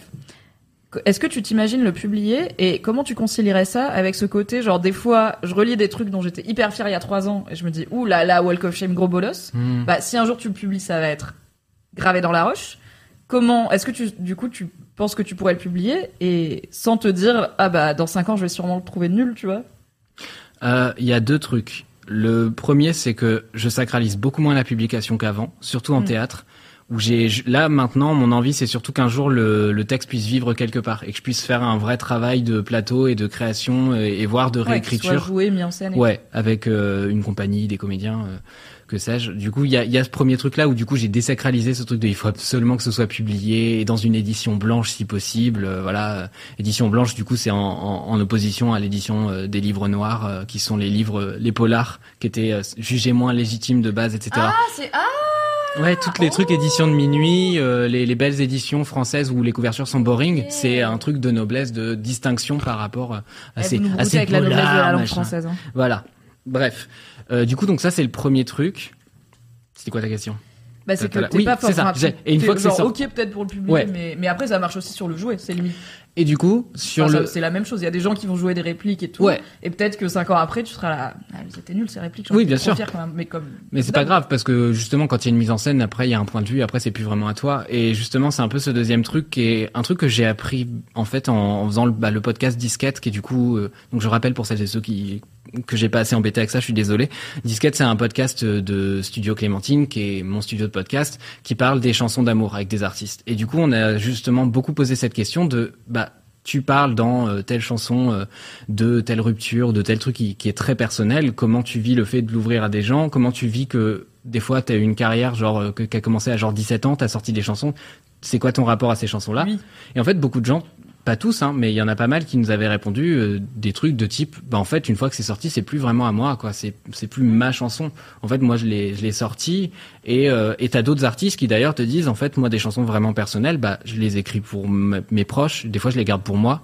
Ce qui est une vraie maturité, je trouve, artistique de ne pas sortir tout ce que tu crées. C'est en vrai, je trouve ça assez intéressant parce que du coup, t'as un, tout un toute une Très réflexion peu là-dessus. relatable pour moi, mais c'est une version une maturité artistique que je n'ai pas Non, mais que je n'atteindrai je- probablement jamais. Mais je pense que c'est un, enfin c'est un positionnement, c'est un choix. Je pense qu'il y a des gens qui fonctionnent pas comme ça de toute façon, tu vois. Mais euh, C'est plus un tuyau d'arrosage, quoi. C'est. mais Ouais, sur mais sur de la musique là où je trouve ça intéressant, c'est que même t'as des logiques d'album, t'as des logiques de concept, etc. Et, et du coup, je trouve ça assez sage de se dire, ok, en fait, j'ai livré mes, mes tripes dans ce morceau. Je suis pas sûr de l'assumer dans quelques années, ou ou même tout simplement, en fait, je suis pas sûr d'avoir envie que les gens sachent tout ça et d'être capable de se dire, ok, là, je mets un frein. Je trouve ça intéressant. Et du coup, j'ai un peu le même rapport par rapport à un texte de si ça devait être publié, bah c'est un moment T et en fait les gens s'en saisissent Oui, non, bah, et maintenant vous faites ce que vous voulez je quoi. publie tout sur internet, donc. euh, Ouais. Mais j'ai pas ce truc de. En fait, si je relis un truc, genre quand je relis mes premiers articles de maths, je suis là. Ouf. On Ah a oui, fait non, du mais- chemin. euh, ah oui, oui, non, j'ai totalement ça aussi, t'inquiète, bien sûr. Euh, mais euh, j'ai pas honte qu'ils soient en ligne, tu vois. Je me dis Hmm. pas, euh, j'ai pas envie de les supprimer, quoi. J'ai pas ce truc de j'ai envie de virer euh, ce que j'ai fait. Bah, ça veut dire que t'as évolué aussi, que t'as évolué aussi. Enfin, ça fait Oui. partie du process. En Oui, Oui, c'est oui, ça. carrément, tu vois. C'est Mimi à un moment historique là, quoi. fait. Exactement. Clairement. Merci. Mathis. Let's go. C'est quoi ton kiff euh, bah, On Ton aura fait des gros kiffs vachement intello parce qu'on a eu une expo d'art contemporain, enfin une artiste euh, d'art contemporain, de l'orthographe et de la grammaire, l'écriture et euh, moi je vais vous parler d'un événement féministe auquel j'étais le week-end dernier. Donc on va parler un petit peu actualité et société. Let's go. Le week-end dernier, le, 20 le 26 et 27 novembre, du coup, à l'heure où on enregistre, euh, et le vendredi c'était le 25 novembre, la journée internationale de lutte contre les violences faites aux femmes. Et pour la première fois en France, il y a eu des assises nationales de lutte contre les violences sexistes qui ont eu lieu à Nantes, euh, organisées en partie par la ville de Nantes, du coup la municipalité. Et en gros, c'était deux jours, donc le vendredi 25 et le samedi 26, qui étaient dédiés à parler de sujets féministes et bah, notamment de lutte contre les violences sexuelles et sexistes, pas forcément uniquement faites aux femmes, puisqu'il y avait aussi notamment euh, l'association Colosse au pied d'argile qui lutte contre les violences sexuelles dans les cours de sport et les clubs de sport et tout, et qui a été fondée par un athlète euh, masculin, du coup, qui a été agressé sexuellement euh, quand il était petit. Euh, donc voilà, c'était pas uniquement centré autour des femmes, mais évidemment beaucoup, mais c'était la lutte contre les violences sexuelles et sexistes. Et le vendredi était une journée dédiée plutôt aux professionnels, donc pas ouverte au public, où il y avait à la fois des entreprises, mais aussi des collectivités, des institutions, des assos, des gens qui sont au contact des jeunes, des populations précaires et tout, pour réfléchir et faire des tables rondes et des conférences sur comment mieux travailler, voilà comment nous on travaille pour lutter contre les violences sexistes et sexuelles. Il y avait déjà dans cette journée des invités euh, un peu, euh, alors à la fois bah, des vrais gens de la société civile qui font ce qu'ils peuvent pour changer les choses, qui sont juste des militantes ou des fondatrices d'assaut, des trucs comme ça. Je dis juste, mais c'est déjà incroyable. Et des personnes plus avec plus de notoriété, comme par exemple Najat Vallaud-Belkacem, qui a été euh, ministre chargée de l'égalité, etc. Et la journée du samedi était ouverte au public et euh, c'était du coup avec des gens un peu plus avec un peu plus de visibilité pour la plupart. Et euh, il y avait plein de donc il y avait plein de temps et parfois ils étaient en même temps. Donc il fallait choisir comme un festival quoi. Et euh, c'était à la Cité des Congrès de Nantes, qui est un immense lieu où je n'avais jamais été, mais du coup il y avait la place. Et euh, il y avait la grande salle, l'amphithéâtre Joséphine Baker, dans lequel il y avait plein de voilà de conférences et de tables rondes qui s'enchaînaient, et puis plein d'autres petites salles avec différents euh, différentes thématiques, euh, différents interlocuteurs et interlocutrices. Tout était gratuit, euh, l'accès était gratuit à tout, ce qui est quand même cool, et c'était sold out, euh, c'était complet, toutes les places gratuites étaient parties sur internet, donc a priori c'était plein. Mais euh, pour en avoir parlé avec les organisatrices, comme c'était les premières, il y a un peu la question de ok, les gens ont pris leur place, mais c'est gratuit, donc s'ils viennent pas, ils perdent rien. Et en vrai, on n'est pas sûr de la fréquentation, on n'est pas sûr du monde qu'il va y avoir, on n'est pas sûr non plus de la diversité du public. Est-ce qu'il va y avoir des hommes? Euh, Est-ce qu'il va y avoir donc il y avait, moi je trouve un truc il y avait des trucs cool qui ont été faits en termes d'accessibilité. Euh, tout était accessible euh, aux personnes à mobilité réduite. Il y avait euh, des interprètes en langue des signes française pour, en tout cas, tous les moments dans la grande salle, dans l'amphithéâtre Joséphine Baker, qui permettait aussi du coup à des gens du public qui étaient sourds et ou muets de poser des questions, ce qu'ils auraient pas forcément pu faire sinon. Et voilà, il y avait pas mal de trucs que je trouve faits en termes d'accessibilité. Donc, est-ce que les gens vont être au rendez-vous? Est-ce que le public, ça va être que des gens déjà hyper sensibilisés Ou est-ce qu'on va réussir à toucher bah, un plus grand public? Euh, Et c'était une réussite, c'était trop bien. Les gens sont venus, euh, donc c'est cool. Beaucoup de gens sont venus, beaucoup de femmes, d'hommes, de personnes d'âge très variés, euh, de euh, visiblement catégories socio-professionnelles très variées. Il y avait des familles qui étaient là avec leurs petits-enfants, parce qu'ils ont aussi fait, bien sûr... euh, organiser de quoi garder les enfants pour les personnes parents qui veulent quand même assister aux conférences. Et l'une des organisatrices m'a dit, il y a plein de papas à l'espace garderie. Il y a plein de papas, c'est super. Parce que généralement, c'est les mamans qui s'occupent des enfants, n'oublions pas. Mais il y avait aussi plein d'hommes qui écoutaient les conférences et de toute façon, elles étaient retransmises en même temps, euh, donc tu les ratais pas, quoi. C'était quand même diffusé sur un écran. Euh, Il y avait un, un grand hall d'entrée avec à la fois une librairie de Nantes qui du coup vendait bah, les bouquins des, des personnes invitées et des bouquins autour du féminisme. Il y avait des séances de dédicaces organisées et il y avait plein de stands de plein d'assauts locales ou nationales. Il y avait Consentis notamment, euh, dont on a beaucoup parlé euh, sur Mademoiselle, qui lutte contre les violences sexuelles en milieu festif et dans le milieu de la nuit. Mais il y avait, euh, du coup, j'ai pensé à toi, Anthony, parce qu'on avait pas mal parlé de Consentis. Euh, mais il y avait voilà plein d'assauts, plus ou moins grandes en fait, plus ou moins de niches entre guillemets, euh, qui s'occupent de problèmes parfois extrêmement larges, parfois extrêmement spécifiques, mais qui du coup bah, montraient ce qu'elles faisaient et sensibilisaient. Euh, et moi j'ai eu la chance, j'ai donné une intervention sur euh, l'amitié après MeToo. Donc en gros comment le féminisme a changé euh, et spoiler amélioré mes amitiés. Donc euh, c'est pour ça que j'y étais. Mais euh, j'ai pris euh, deux heures avant et une heure après pour parcourir le lieu, écouter des conférences et tout. Et c'était vraiment super. Il y a eu un, ça a eu un beau succès. Donc j'espère qu'il y en aura d'autres des assises nationales de lutte contre les violences sexistes. Euh, je trouve ça vraiment cool que ça n'ait pas eu lieu à Paris parce que en plus bah du coup moi je suis partie le vendredi 25 novembre je suis partie à Nantes euh, la veille et euh, je voyais en story que plein de gens bah, notamment des gens de l'équipe Mademoiselle étaient à plein d'événements différents à Paris euh, autour des bah, du 25 novembre de la journée de lutte contre les violences. Et euh, bah je sais que pour avoir pas vécu à Paris toute ma vie selon que t'habites t'as pas toujours accès aux mêmes choses. Et en fait il y avait beaucoup surtout sur la journée du du, 20 du 26 donc du grand public il y avait pas mal d'invités euh, qui sont comme moi, on va dire, des créatrices de contenu féministe. Donc il y avait Victoire Toyon euh, du podcast, euh, des podcasts Les couilles sur la table et Le cœur sur la table, par exemple. Voilà, il y avait Tissu Lecoq, euh, qui est aussi euh, une autrice euh, qui a beaucoup bossé sur l'argent dans le couple. Donc elle, est- enfin, Bientôt sur Mademoiselle. et Exactement. bientôt sur Mademoiselle, oh my god, teasing. Euh, donc euh, et c'est des gens en fait à Paris c'est relativement facile euh, sur six mois de trouver un moment où Tissu Lecoq elle va faire une prise de parole ou de me voir moi dans un événement mais bah, en fait quand dès que t'es pas à Paris euh, ces gens-là c'est plus compliqué de les voir et d'avoir accès à leurs conférences et à leurs Mhm. opinions et d'interagir avec eux. Donc euh, je suis très contente que ces premières assises nationales aient eu lieu pas à Paris en région comme on dit. Je suis très contente du succès visiblement les, les personnes qui l'ont organisé aussi euh, J'espère que ça va donner lieu du coup à un vrai rendez-vous annuel. Qui l'idée c'est que ça bouge aussi euh, de ville, que ça soit pas toujours évidemment à Nantes. Peut-être la prochaine à Strasbourg puisqu'on parlait du Grand Est, ou même à Mulhouse parce qu'en fait bah quand t'es en Alsace euh, c'est à Strasbourg qu'il y a tous les trucs cool et Mulhouse c'est un peu la laissé pour compte. Peut-être dans la Drôme où j'ai grandi, peut-être voilà, peut-être à Grenoble un jour euh, les assises nationales de lutte contre les violences sexistes et sexuelles. C'était vraiment cool et moi j'étais fière d'y être invitée parce que bah c'est un événement féministe d'ampleur nationale et très contente que ça marche. Donc euh, voilà, c'est mon gros kiff. Et il y avait un vrai truc inspirant en fait. Au final, euh, beaucoup de mon féminisme se fait sur Internet forcément. Et euh, alors c'est trop cool parce que ça m'ouvre des horizons de dingue et ça me donne l'accès à énormément de gens euh, que je pourrais pas toucher si je faisais juste euh, de la prise de parole en public IRL. Mais euh, du coup, j'ai maintenant que je suis plus chez Mademoiselle, j'ai moins l'occasion d'avoir ce genre d'événements fédérateurs du féminisme. Donc il y a les marches, il y a les manifs. Mais à part ça, voilà, comme je, en vrai, je vais pas trop en soirée féministe, je vais pas trop en dédicace et tout. Euh, bah, je suis pas toujours dans ces bails et je me suis rendu compte que ah ouais, ça fait longtemps que j'ai pas été avec 300 personnes dans une salle, euh, toutes réunies pour parler et lutter contre les violences sexistes et sexuelles, mais sans que ça soit des moments forcément plombants, euh, forcément déprimants. En fait, oui, le sujet est grave, mais il y a plein de façons de l'aborder.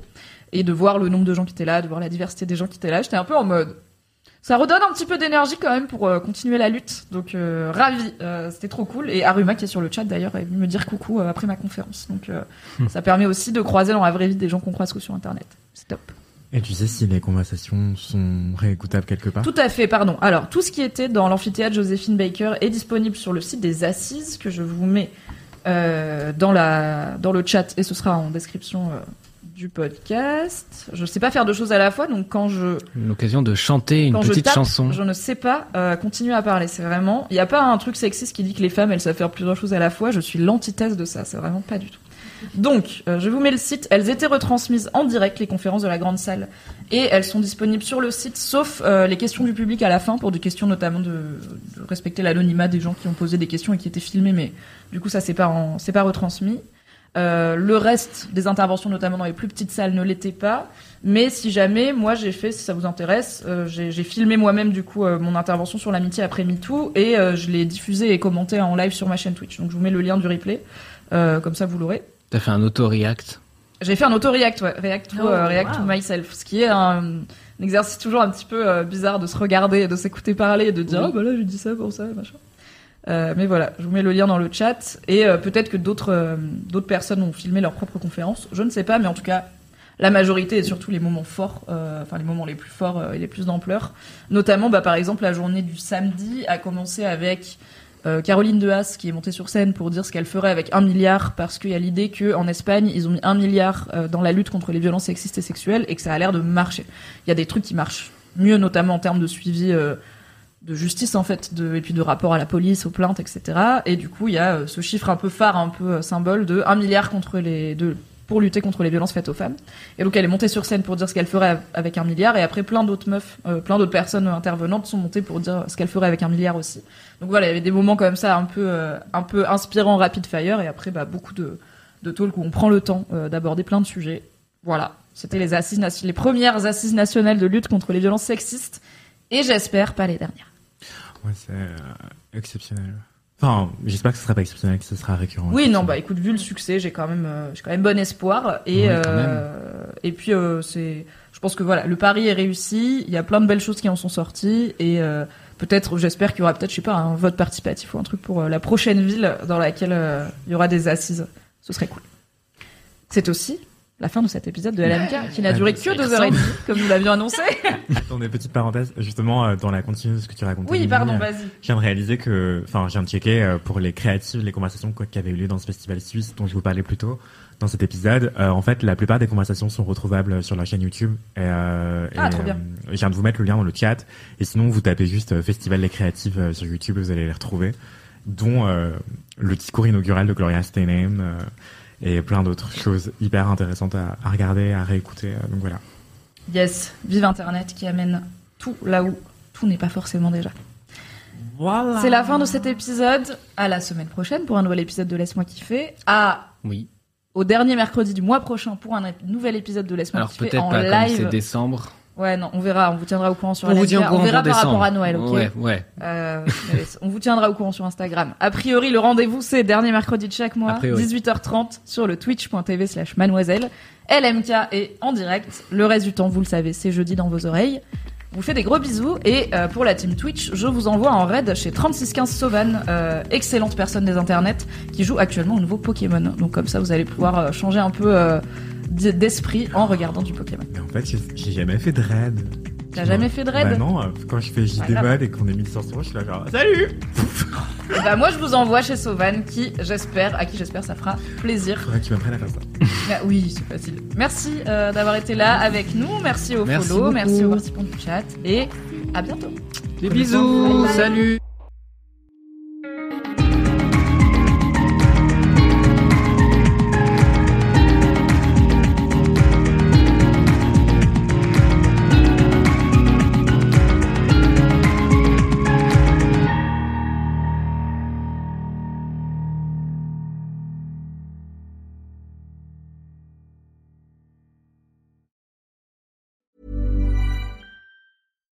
When you make decisions for your company, you look for the no brainers. And if you have a lot of mailing to do, stamps.com is the ultimate no brainer. It streamlines your processes to make your business more efficient, which makes you less busy. Mail checks, invoices, legal documents, and everything you need to keep your business running with stamps.com. Seamlessly connect with every major marketplace and shopping cart. Schedule package pickups and see your cheapest and fastest shipping options from different carriers with rates up to 89% off USPS and UPS rates. And with the stamps.com mobile app, you can take care of mailing and shipping wherever you are. Make the same no-brainer decision as over 1 million other businesses with Stamps.com. Sign up with Code PROGRAM for a four-week trial, plus free postage and a free digital scale. No long-term commitments or contracts. That's Stamps.com. Code PROGRAM.